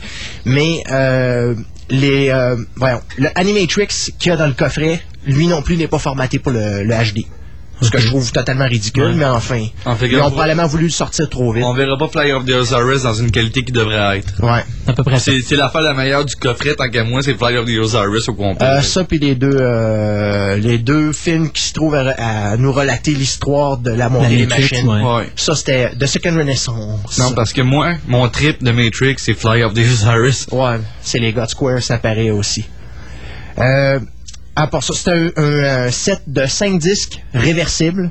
Donc, le film d'un côté et les, euh, les euh, special features à l'endo dans le format que je disais, donc format DVD. Donc, disque 1 de Matrix, disque 2 de Matrix Reloaded, Mat- Matrix Revolution sur le troisième disque. Euh, et ensuite, toutes les special features donc euh, euh, compléteront l'ensemble avec euh, tous les autres disques qu'il y avait, le Zion Archive, le Burning- Burly Man Chronicles et Roots of the Matrix se retrouvent sur les disques 4 et 5.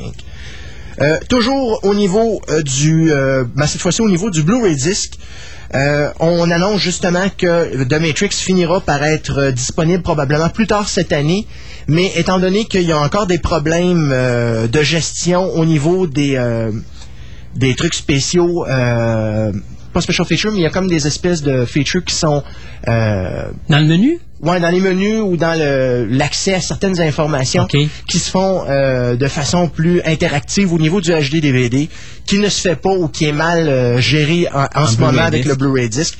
D'ailleurs, c'est ce que Digital Bits considère qui est la faiblesse du, du Blu-ray disc. Ouais. Alors que le reste, c'est à peu près équivalent. Ensuite, euh, oui, justement, euh, dans, dans l'article, il mentionne que c'est probablement la raison pour laquelle Batman Begins et V for Vendetta ne sont toujours pas sortis pour euh, Blu-ray Disc. Parce que ça fait déjà quoi, quasiment facilement 9-10 mois que c'est sorti en DVD, ça? Que c'est pas vraiment Il surprenant. en existe en HD DVD, par exemple. Oui, oui, c'est ça, c'est ça, je te dis. Ouais, ils sont sortis en GDVD, mais pas en Blu-ray encore. À cause justement de ces trucs-là qui ont, qui ont rajouté des affaires interactives euh, que tu peux accéder avec un lecteur HD-DVD. Ça, c'est vraiment le, le truc qui accroche pour l'instant. Wow. Moi, tant que j'ai le film avec un son qui pète puis qu'une image crystal clear, là. Ouais, mais.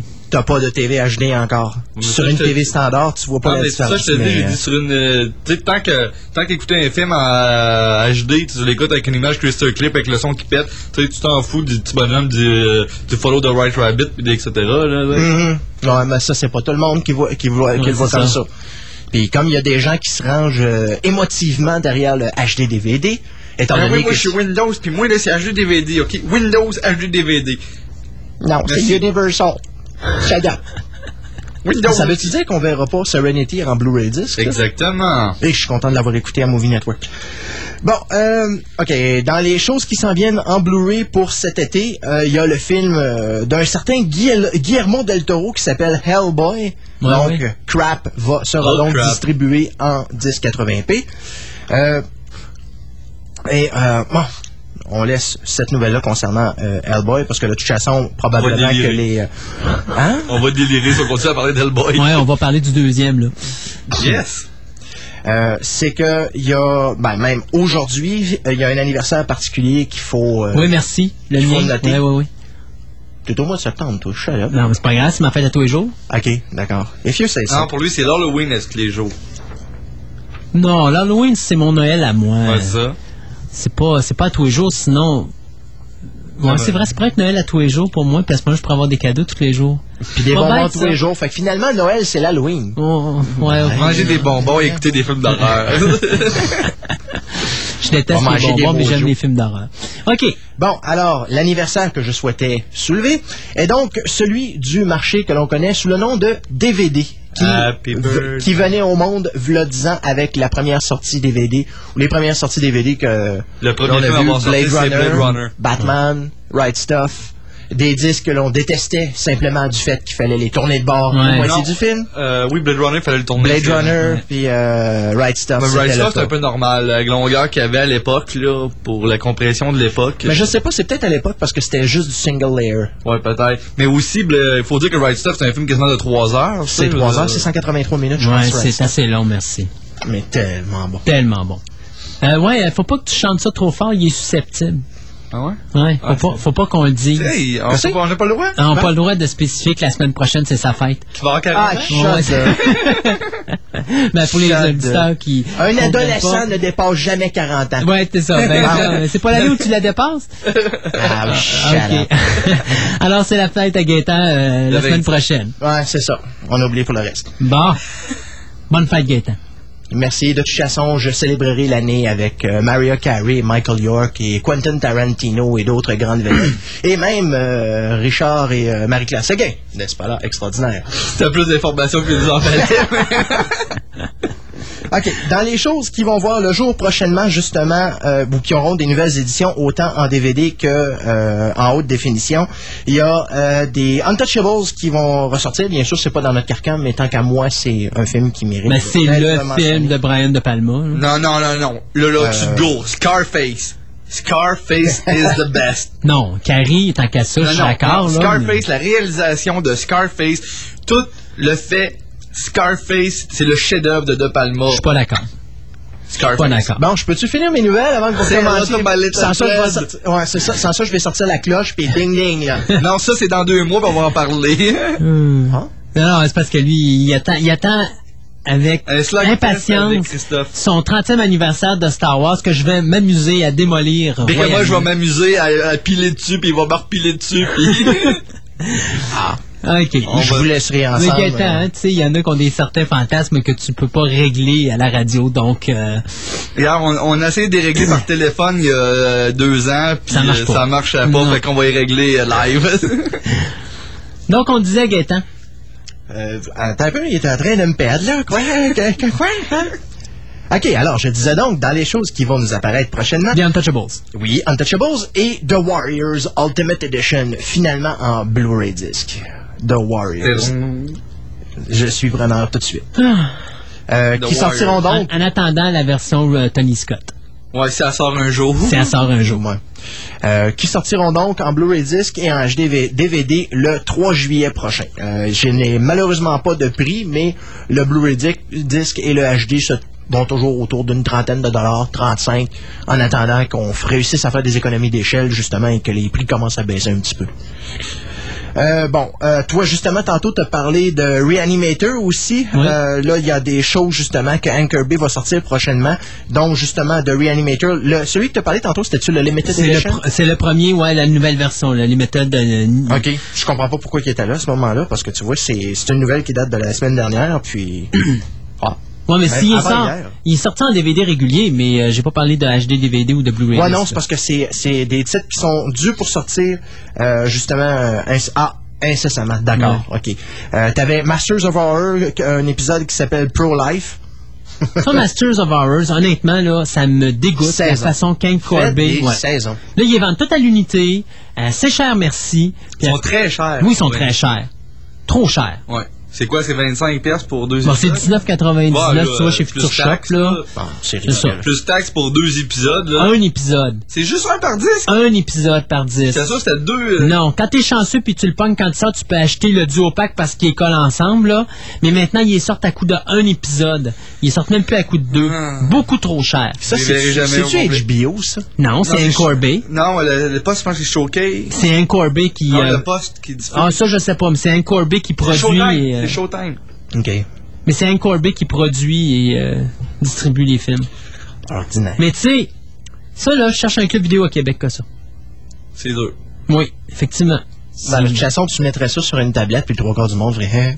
C'est quoi ça? Ouais. Basé là. C'est la version française, maintenant? Non. Non, c'est c'est pas réduit au Québec, c'est pas bon. L'avez pas... Non, non, mais non, mais regarde, tu lui dis que Charlotte, là, que Lucie Laurier dans un épisode, ça va se louer. non, non, c'est vrai, Non. non. Non, non, non, non. Ah, on peut-tu continuer Tu avant regarderas que... le sort de Maxime Roy depuis qu'elle s'est exilée en Ontario pour Ah, faire c'est. Genesis. S'il vous Ouais, c'est plaît, vrai. on peut-tu continuer avant que je sois malade? Merci. Mais c'est vrai, elle joue dans un épisode avec une Je veux pas savoir. Bon, euh, et la dernière chose qui me restait à mentionner dans cette euh, petite euh, liste-là de choses qui seront distribuées par Anchor B, un classique futur, j'en suis sûr, Stanley Presents The Condor. Qu'est-ce que c'est ça? Ben, regarde, il a fait Stripperella, j'ai-tu besoin d'en dire plus? C'est pas le Condor de Walt Disney. Non, non, non, non, c'est Ok. probablement Ah, c'est pas autre- Condor Non, Man. Non, ça non, aurait non, été non. drôle, ça aurait été drôle. On l'attend, lui, avec Non, mais impatience, tu mais sais que le lui. Condorman qu'on pense, ça a aussi été le fantôme de l'opéra. Pensez-y. C'est Michael Crawford, le L'acteur? le Ouais. qui l'a fait Ouais. sur On Stage pendant 10 ans à peu près, là. OK. Dans les choses intéressantes qui s'en viennent encore en DVD, la série animée des- The New Adventures of Superman, qui était une des séries filmation des années 70, Ah. euh, qui contiendra 36 épisodes de 6 minutes. 6 minutes de l'épisode. Hey, c'est, comme les shorts des frères Fleischer, ça, quasiment. Euh, probablement plus cheap. Je rentre dans le garde-robe, je me change, je ramasse le vilain, je le fous dans la poubelle et je suis revenu pour dîner. T'as- T'as-tu déjà entendu la voix de Superman dans ces épisodes-là, comment que c'est kitsch? I am Superman. I am the protector of the earth. I will save Metropolis. It's a job Non, mais for là, parce que- Ce que Superman. tu me dis là, c'est que tu viens de passer la 50% de l'épisode. Exactement. Ok, c'est correct. Et euh, dans le même genre et la même journée euh, viendra aussi The New Adventures of Batman, The Complete Series. C'est le penchant, bien sûr, Batman, on l'aura tous compris, Mhm.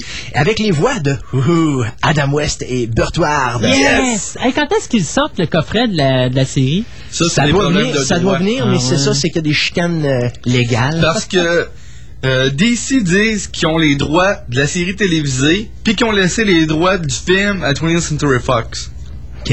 Puis là, vu que DC appartient à Warner, Warner veut sortir la série. 20th Century Fox dit non, Ben c'est non. nous qui l'ont, pro- qui l'ont produite. Ben oui. Fait que là, il y a... C'est d'un ridicule. Et bien sûr, parlant de ridicule, on va, y- on va s'y enfoncer comme il faut, puisque Toshiba, cette semaine, a commencé à... Ben, pas cette semaine, la Ils ont semaine mis dernière. dans le, dans le cercueil, là. Non, c'est que vois-tu, ils sont fâchés parce que ils disent que euh, le, Blu-ray. Blu- le Blu-ray disc euh, affirme la semaine dernière qu'ils ont, ils vont réussir à dépasser les ventes du DVD euh, dans les trois prochaines années.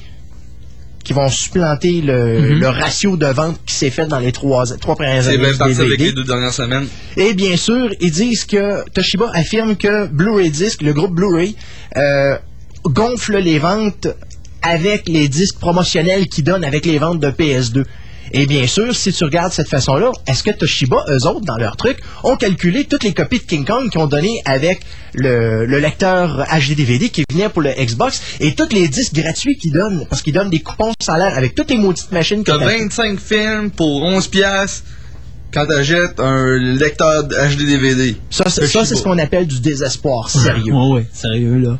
Puis tu verrais la liste, tous les gros films sont là. là. Ah ouais. Les Sky Captain, les Batman Begins sont tous... Ouais, mais l'argent... Ça y est, je m'achète un HD-DVD. Quoi? Non.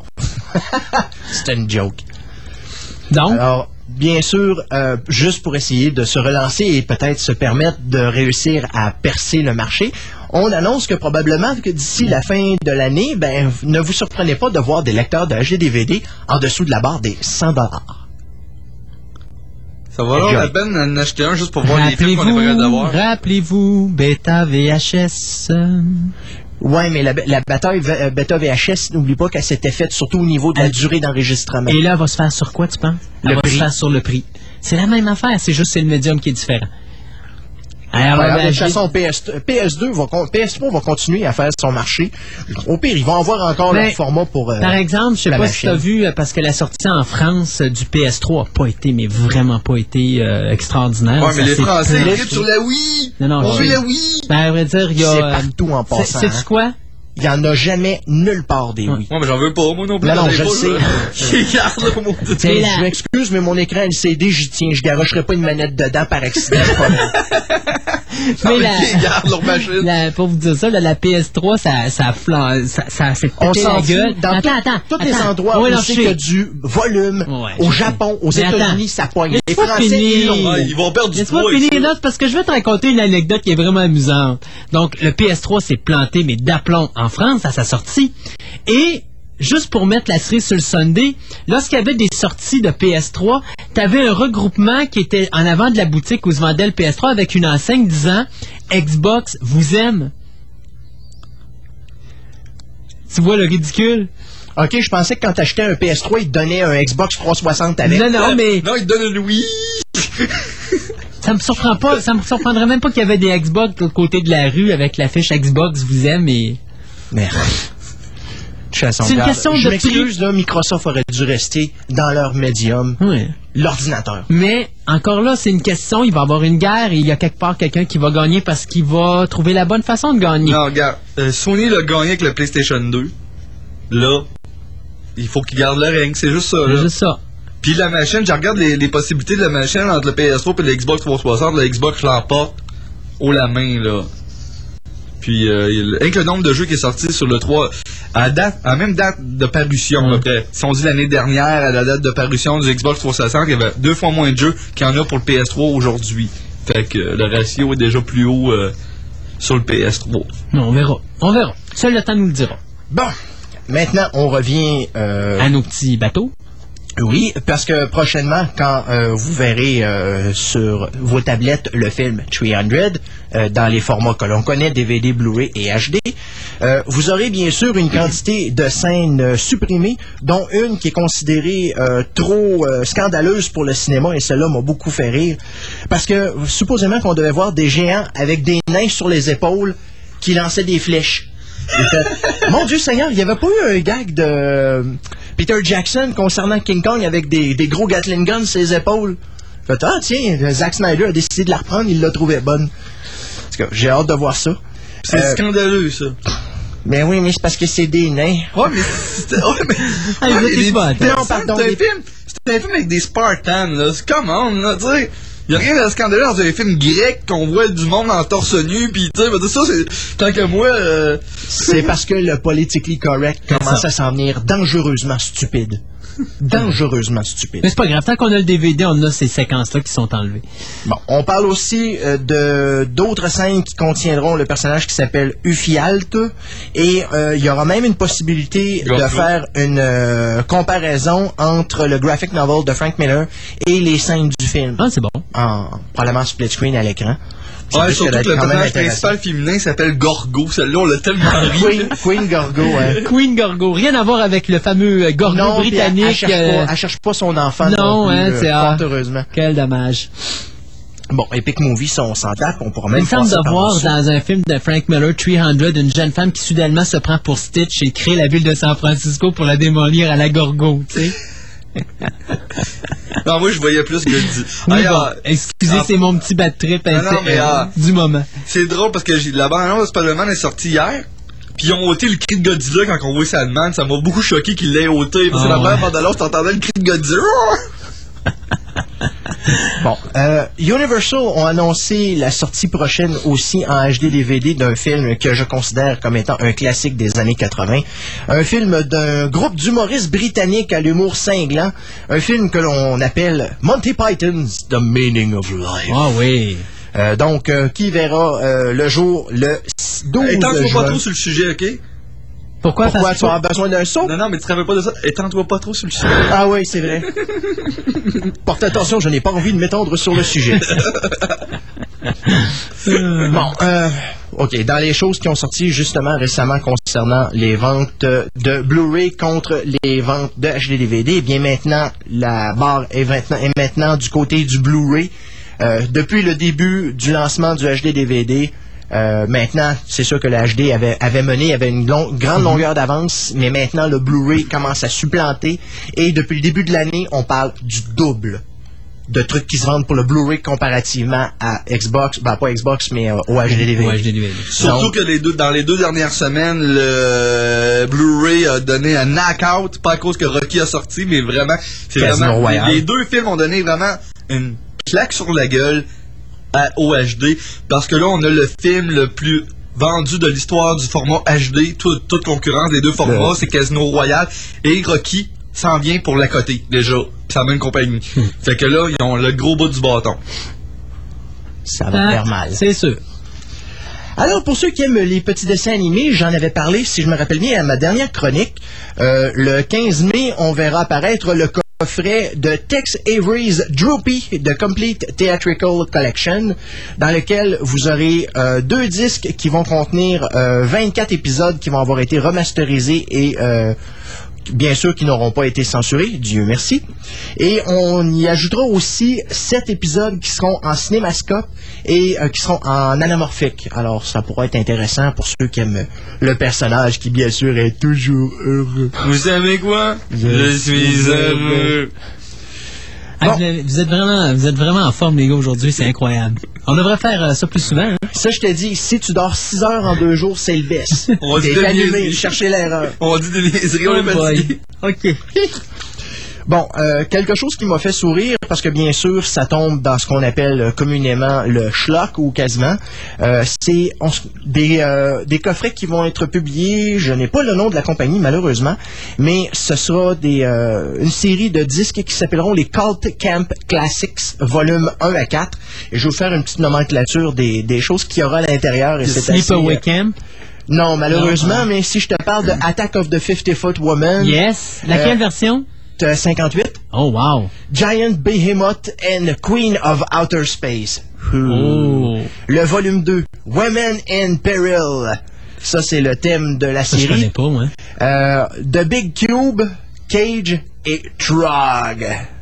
Encore des grands classiques. Ça, je connais pas, ouais. On va-tu au cinéparc? OK, ensuite, on tombe, on tombe dans le volume 3, dont le thème est Terrorized Travelers, dans lequel vous aurez les classiques Hot Rods to Hell, Skyjacked et Zero Hour. En Zero Hour, je connais. Ah ouais, mais toi, tu te mêles avec la storyline de DC des années Non, 90. non, Zero Hour, c'est pas le film, euh, l'espèce de truc qui se passe après une, une attaque nucléaire, là. Aucune idée, il y a aucun- Il y il y a pas de. Cars là-dedans. Ouais, de, de Car, mais pourtant, il est disponible en DVD, Oh, il est disponible, je veux me l'acheter d'ailleurs. OK. Le volume 4, donc, de nos fameux Cold Camp Classic contiendra bien sûr les drames épiques suivants. Épiques. le Colosse de Rhodes. Yes. The Prodigal et Land of the Pharaoh. Oh, moi, je suis pas d'accord. Il aurait dû mettre Hercules avec Lou Ferrigno. Non, mais c'est quoi le Hercules? Le premier qui faisait Hercules là, en Italie avant Lou Ferrigno, Steve. euh, C'était moi, c'était un Italien? Non, non, c'est un Américain. Euh, non, je connais Steve et euh, quelque chose. Sur des années euh, 60. en tout cas- 60-70. Ouais, c'est ça. ouais, ouais. Le- en tout cas, c'est les premiers. Dans les premiers films de cette série-là, euh, Sergio Leone était directeur de, ce, de, film- de scènes d'action. Oh mon Mais c'était des films minables. Quand- en tout cas, je remarquerai pas là-dedans. Mais euh, ils ont sorti déjà un coffret des aventures de Simbad? Il me semble que oui. Ça me manque. Ouais. Ouais, ça me manque, ça. C'est des bons films navettes, Simbad. J'aimerais ça là. avoir un bon master de Jason and his Argonauts, par exemple. Jason et les Argonautes, puis l'autre, c'était Jack le tueur de géants. Jack vu, the Giant. Killer. Juste Ah pour ouais, le monstre à deux, à deux C'est- c'est- têtes. C'est le film qui a une version chantante, ça? Ouais, c'est ça, exactement. Que j'avais vu à, à Space puis que je voulais brailler. C'est au moins celui qui est édité en DVD, c'est une version intégrale sans chanson. Oh, merci. Ça, ça, c'est de lire les commentaires de Leonard Malton là-dessus, là. Comme il dit, Beware the singing version. et je le comprends donc. Alors, comme on le disait tout à l'heure concernant Casino Royale, Casino Royale a bel et bien, euh, est bel et bien devenu le premier film euh, en haute définition à, dev- à rentrer dans la liste des 10 meilleurs vendeurs de Amazon. Il est rentré au numéro 8, alors que sa version DVD est rentrée au numéro 1. Ouais. Mais ça, c'est probablement au niveau des précommandes, mais quand même, Ouais. euh, ça donne quand même un coup dans le Kodak. Il est dedans. Ouais, Ok, dans le- euh, il a donné un coup dans le Xbox. Je sais pas, j'aime ça. Monsieur Bill. Gates, il va falloir qu'il mette encore plus de lunettes pour voir bien sa machine. Ah, regarde, il y a juste à bouler les millions par ici. Pas de problème, je vais en faire de la pub pour Xbox. Je vais virer. euh, Maximum Kevin 5 Smith. minutes. Je te parle plus. Maximum 5 minutes. Bon, OK. euh, pour ceux qui aiment Mad Max, seront heureux d'apprendre euh, qu'il y aura une sortie Blu-ray disc et HD DVD de The Road Warrior le 8 mai. Euh, une version qui sortira à 28,99 et qui contiendra tout ce qui a euh, été euh, distribué dans les versions pré- dans la version précédente justement de Road Warrior pas qui sera adapté pour le Blu-ray disc. C'est Euh, drôle pareil qu'ils sortent le 3 avant de sortir, le 2 plutôt avant de sortir le 1. Le 1, il est Peut-être parce que le master c'est pas la original même n'est pas compagnie. assez bon pour. euh, C'est pas la même compagnie. Non, je sais que Il y, c'est a- pas il y la en même a un qui est compagnie. MGM, puis les autres, c'est Warner. Je sais. C'est ça. OK, alors passons à la suite. Pour euh, ceux qui attendaient avec impatience le dernier film de Guillermo del Toro, Pan's Labyrinth, Yes. finalement, le 15 mai. Yes. Ouais, ça sent bien. J'ai hâte de voir ça. deux formats différents. Une version, euh, un disque à 28,98 Ouais. comme euh, prix Ça, ça veut dire qu'il va se vendre à 19,95 dans un magasin? Et une version deux disques Platinum Series 34,99. Ça, ça veut Alors, dire que ça va se vendre à 34,99 dans Non, un mais moi, magasin. c'est le deux disques qui m'intéressent en partant. Ouais, ouais. Dans le 2,10, d'après moi, à 24 ou 24 piastres ou 26 piastres. euh, Non, parce que c'est un film que, j'ai pas vu puis que je veux voir Ouais. absolument. Ce que je trouve particulier, par exemple, euh, non seulement il mentionne qu'il y aura bien sûr version euh, haute définition plus tard dans l'année, on parle que le film aura euh, une track originale espagnole en Mhm. Dolby Digital 5.1 euh, et en 6.1 ES avec sous-titres anglais, mais aucune mention d'une version anglaise. Yes, pour une fois, Guillermo del Toro, euh, tu sais, c'est quelqu'un qui s'affirme, je trouve, de plus en plus. Puis son film est fait en, en- il l'a tourné en espagnol. Just too C'est pas la bad. première fois en passant, hein? Non, mais Just too bad. Ouais. Il sort. Mais c'est en pas la- version originale, pas de traduction. C'est pas la première fois. T'as déjà vu Chronos? Oh, oui, mais Chronos, il y a une version qui existe en anglais. Je l'ai déjà Oui, mais sur le DVD, est espagnol, Ouais, uniquement. mais y a- il y a- la traduction existe. Chronos, c'était pas un film, euh, un film russe? C'est un film italien. Euh, non, Euh, non, italien. italien, espagnol. Fait par mexicain. Ben, mexicain, ouais. Fait c'est par le Guillermo del de Toro. ton- Puis d'ailleurs, c'est bien drôle parce que le Ron film passe son temps à se promener entre l'anglais et l'espagnol tout le long. Parce que t'as Ron, euh, Ron Perlman qui joue là-dedans, mais il ne fait que parler anglais, sauf quand il est fâché puis qu'il engueule quelqu'un en espagnol. Et c'est un très bon film de vampire. Ah oui, oui, très bon. Très, très bon. Non, quelque chose que j'aurais à voir, donc. 4 minutes. Euh, donc, euh, ce film contiendra bien sûr euh, un prologue de Guillermo del Toro, commentaires avec del Toro, des making-of euh, et euh, des euh, comics sur le DVD. Alors, pour ceux qui aiment bien les bandes dessinées, vous l'aurez. Il y a une entrevue que- qui vient de l'émission Charlie Rose avec une entrevue avec del Toro, Alfonso Cuarón et Ale- Alejandro González. Oh, le trio mexicain! Ouais. C'est c'est trois Mexicains, puis c'est des réalisateurs hors pair. Le réalisateur de euh, Harry Santo, Potter. Santo et les vampires. Non, euh, Harry Potter, euh, Prisoner of Azkaban. Ah. Non, non, mais je parle du le- le- regarde, Little Princess, c'est super beau. Là. Ça, oui. Le On visuel dans, euh, dans le troisième Harry Potter, je m'excuse, mais il était là, là. Même si t'étais, Non, non, je suis t'étais- d'accord. t'étais fâché du fait qu'il avait changé le Euh, le, visuel. réalisateur, pas seul, le réalisateur de Babel. Et euh, Guillermo del Toro, ils, ils appellent les trois mousquetaires mexicains présentement. Ils sont tout le temps ensemble, c'est des amis. ils Et ouais, Rodriguez, ensemble, ils là-dedans? ensemble. Rodriguez, c'est à part, lui. Ah, C'est- ok. c'est- parce Lui, c'est le quatrième mousquetaire, c'est le rebelle. C'est le rebelle, c'est le méchant, c'est Richelieu. C'est Portos. c'est Portos. Bon, euh, pour justement retomber juste euh, dans la fameuse guerre du haute définition, euh, Digital Bits ont publié un, pas un article mais une espèce de je vais dire une quote d'un journaliste qui dit justement que pour l'instant, tant et aussi longtemps que les compagnies ne seront pas arrivées avec un format définitif, ils ne suggèrent pas aux consommateurs de passer au niveau suivant. C'est bizarre bon. qui dit ça, là? Euh, non, c'est c'est quelque chose qui est repris euh, du, euh, du net. Ça m'avait mais- surpris de lui parce que lui, il se garoche sur tout ce qui est HD. bah, Ouais, ouais, mais euh, c'est parce que eux autres, euh, Digital Bits, ils ont l'équipement pour ça. Et ils essayent parce qu'ils aiment ça. Mais ils considèrent, ils, ils suggèrent quand même à monsieur et madame tout le monde qui sont uniquement sur le DVD, qui n'ont pas de console, de ne pas faire le move tant et aussi longtemps qu'il n'y aura pas de, format définitif. Puis je te dirais, c'est quand même la meilleure idée. C'est sûr que si Oui. tu as déjà fait la progression vers la haute définition, t'as pas le choix, tu as besoin de quelque chose pour compenser. Si tu veux pas payer pour la, la- la TV payante ou pour le câble HD, ben il faut que tu trouves quelque chose pour te satisfaire. Un ordinateur peut faire la job aussi. Euh, bon. Euh, Casino Royale, justement, qui est sorti cette semaine en Blu-ray, contient des previews des prochains titres qui vont sortir en Blu-ray disc. Donc, euh, Spider-Man 2, Laurence d'Arabie. Spider-Man 2 ou Spider-Man 2.1 Euh, il parle ici de Spider-Man 2, pas de confirmation concernant le 2.1 ou le 2.0. Ouais, c'est ça, avec une minute de plus. Euh, The Patriot, Legend of the Fall, Bad Boys 2, les deux Charlie's Angel et Once Upon a Time in Mexico. Mexico. Ah, ça, j'ai dit 8 minutes de plus. Ouais, ah, j'avais entendu une minute. Non, non, non, 8 minutes de OK. Euh, le film The Fountain de Darren Aronofsky euh, sera disponible dans tous les formats habituels le 15 mai. Euh, il y aura une version euh, full frame et anamorphique qui vont se détailler à 27,95. On parle au niveau du Blu-ray disc de 35 encore une fois, et HD DVD qui essaye encore une fois de casser le moule, moule, vont sortir un combo euh, probablement réversible, DVD d'un côté et HD DVD de l'autre. Alors, pour ceux qui feront la progression future en HD DVD, pauvre vous, eh bien, vous aurez les deux, mais ça va vous coûter la modique somme de 40 Yes. Vive les crosses. Yes. Bon, euh, ça, on s'en tape. C'est bientôt fini? Euh, j'étais à la page 10 de 12. Va en Warp, euh, en Bon, Warp regarde, 9. ok, on va y Warp aller. On va y aller en, en télégraphique.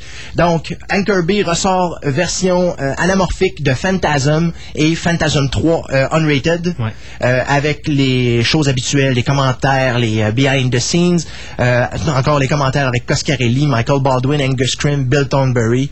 Euh, ensuite, euh, le Master of Horror Season 2, celui de John Landis qui s'appelle Family, va sortir le 17 avril. Euh, excusez, j'ai pas mentionné pour Phantasm, c'était le 10 avril. Pour les deux? Oui. Euh, non, pour le, Ouais, pour le 1 et le pour les 3. deux- ouais, c'est ça, pour les deux Phantasm, tandis que le Master of Horror est le 17. Euh, un autre film d'animation de Superman va faire son apparition le 18 euh, septembre. Il a été annoncé supposément plus tôt. J'ai pas trouvé la date qui devait sortir, mais enfin, là, pour l'instant, il est annoncé pour le 18 septembre. J'espère que Et le titre, Superman Doomsday. Quoi? C'est une adaptation libre produite par Bruce Timm de l'histoire de Doomsday qui a été publiée soit dans La mort, la mort de Superman. J'ai très hâte de voir Non, ça. parce que le dernier m'a déçu, le Brainiac Attack. Très plat. Il était vraiment ordinaire, là. Celui-là, les, euh, les gens qui vont faire les voix, il y a un certain Adam Baldwin qui fait la voix de Superman. Ah, après, il a pas fait Doomsday, ça aurait été encore plus drôle. Ouais, mais Doomsday, il parle pas. Non, non, Ça, ça rappelait pas. Ça aurait été drôle. Euh, Anne Heche fait Lois Lane. Et un- encore une fois, un autre nom pff, totalement inconnu, un certain James Masters dans le rôle de Lex Luthor. James Masters, qui est, euh, Qui était dans- Brainiac dans Smallville l'année passée. tu sais. Puis qui est Spike dans Buffy the Vampire Slayer. Spike. C'est qui ce personnage-là? Ah, up. quoi, là? Ah, c'est Blondie Bear. Ah, ok. Là, on le reconnaît. C'est celui qui dit You're a bloody puppet. Mon personnage préféré de l'univers de Ben Buffy. oui. Bon,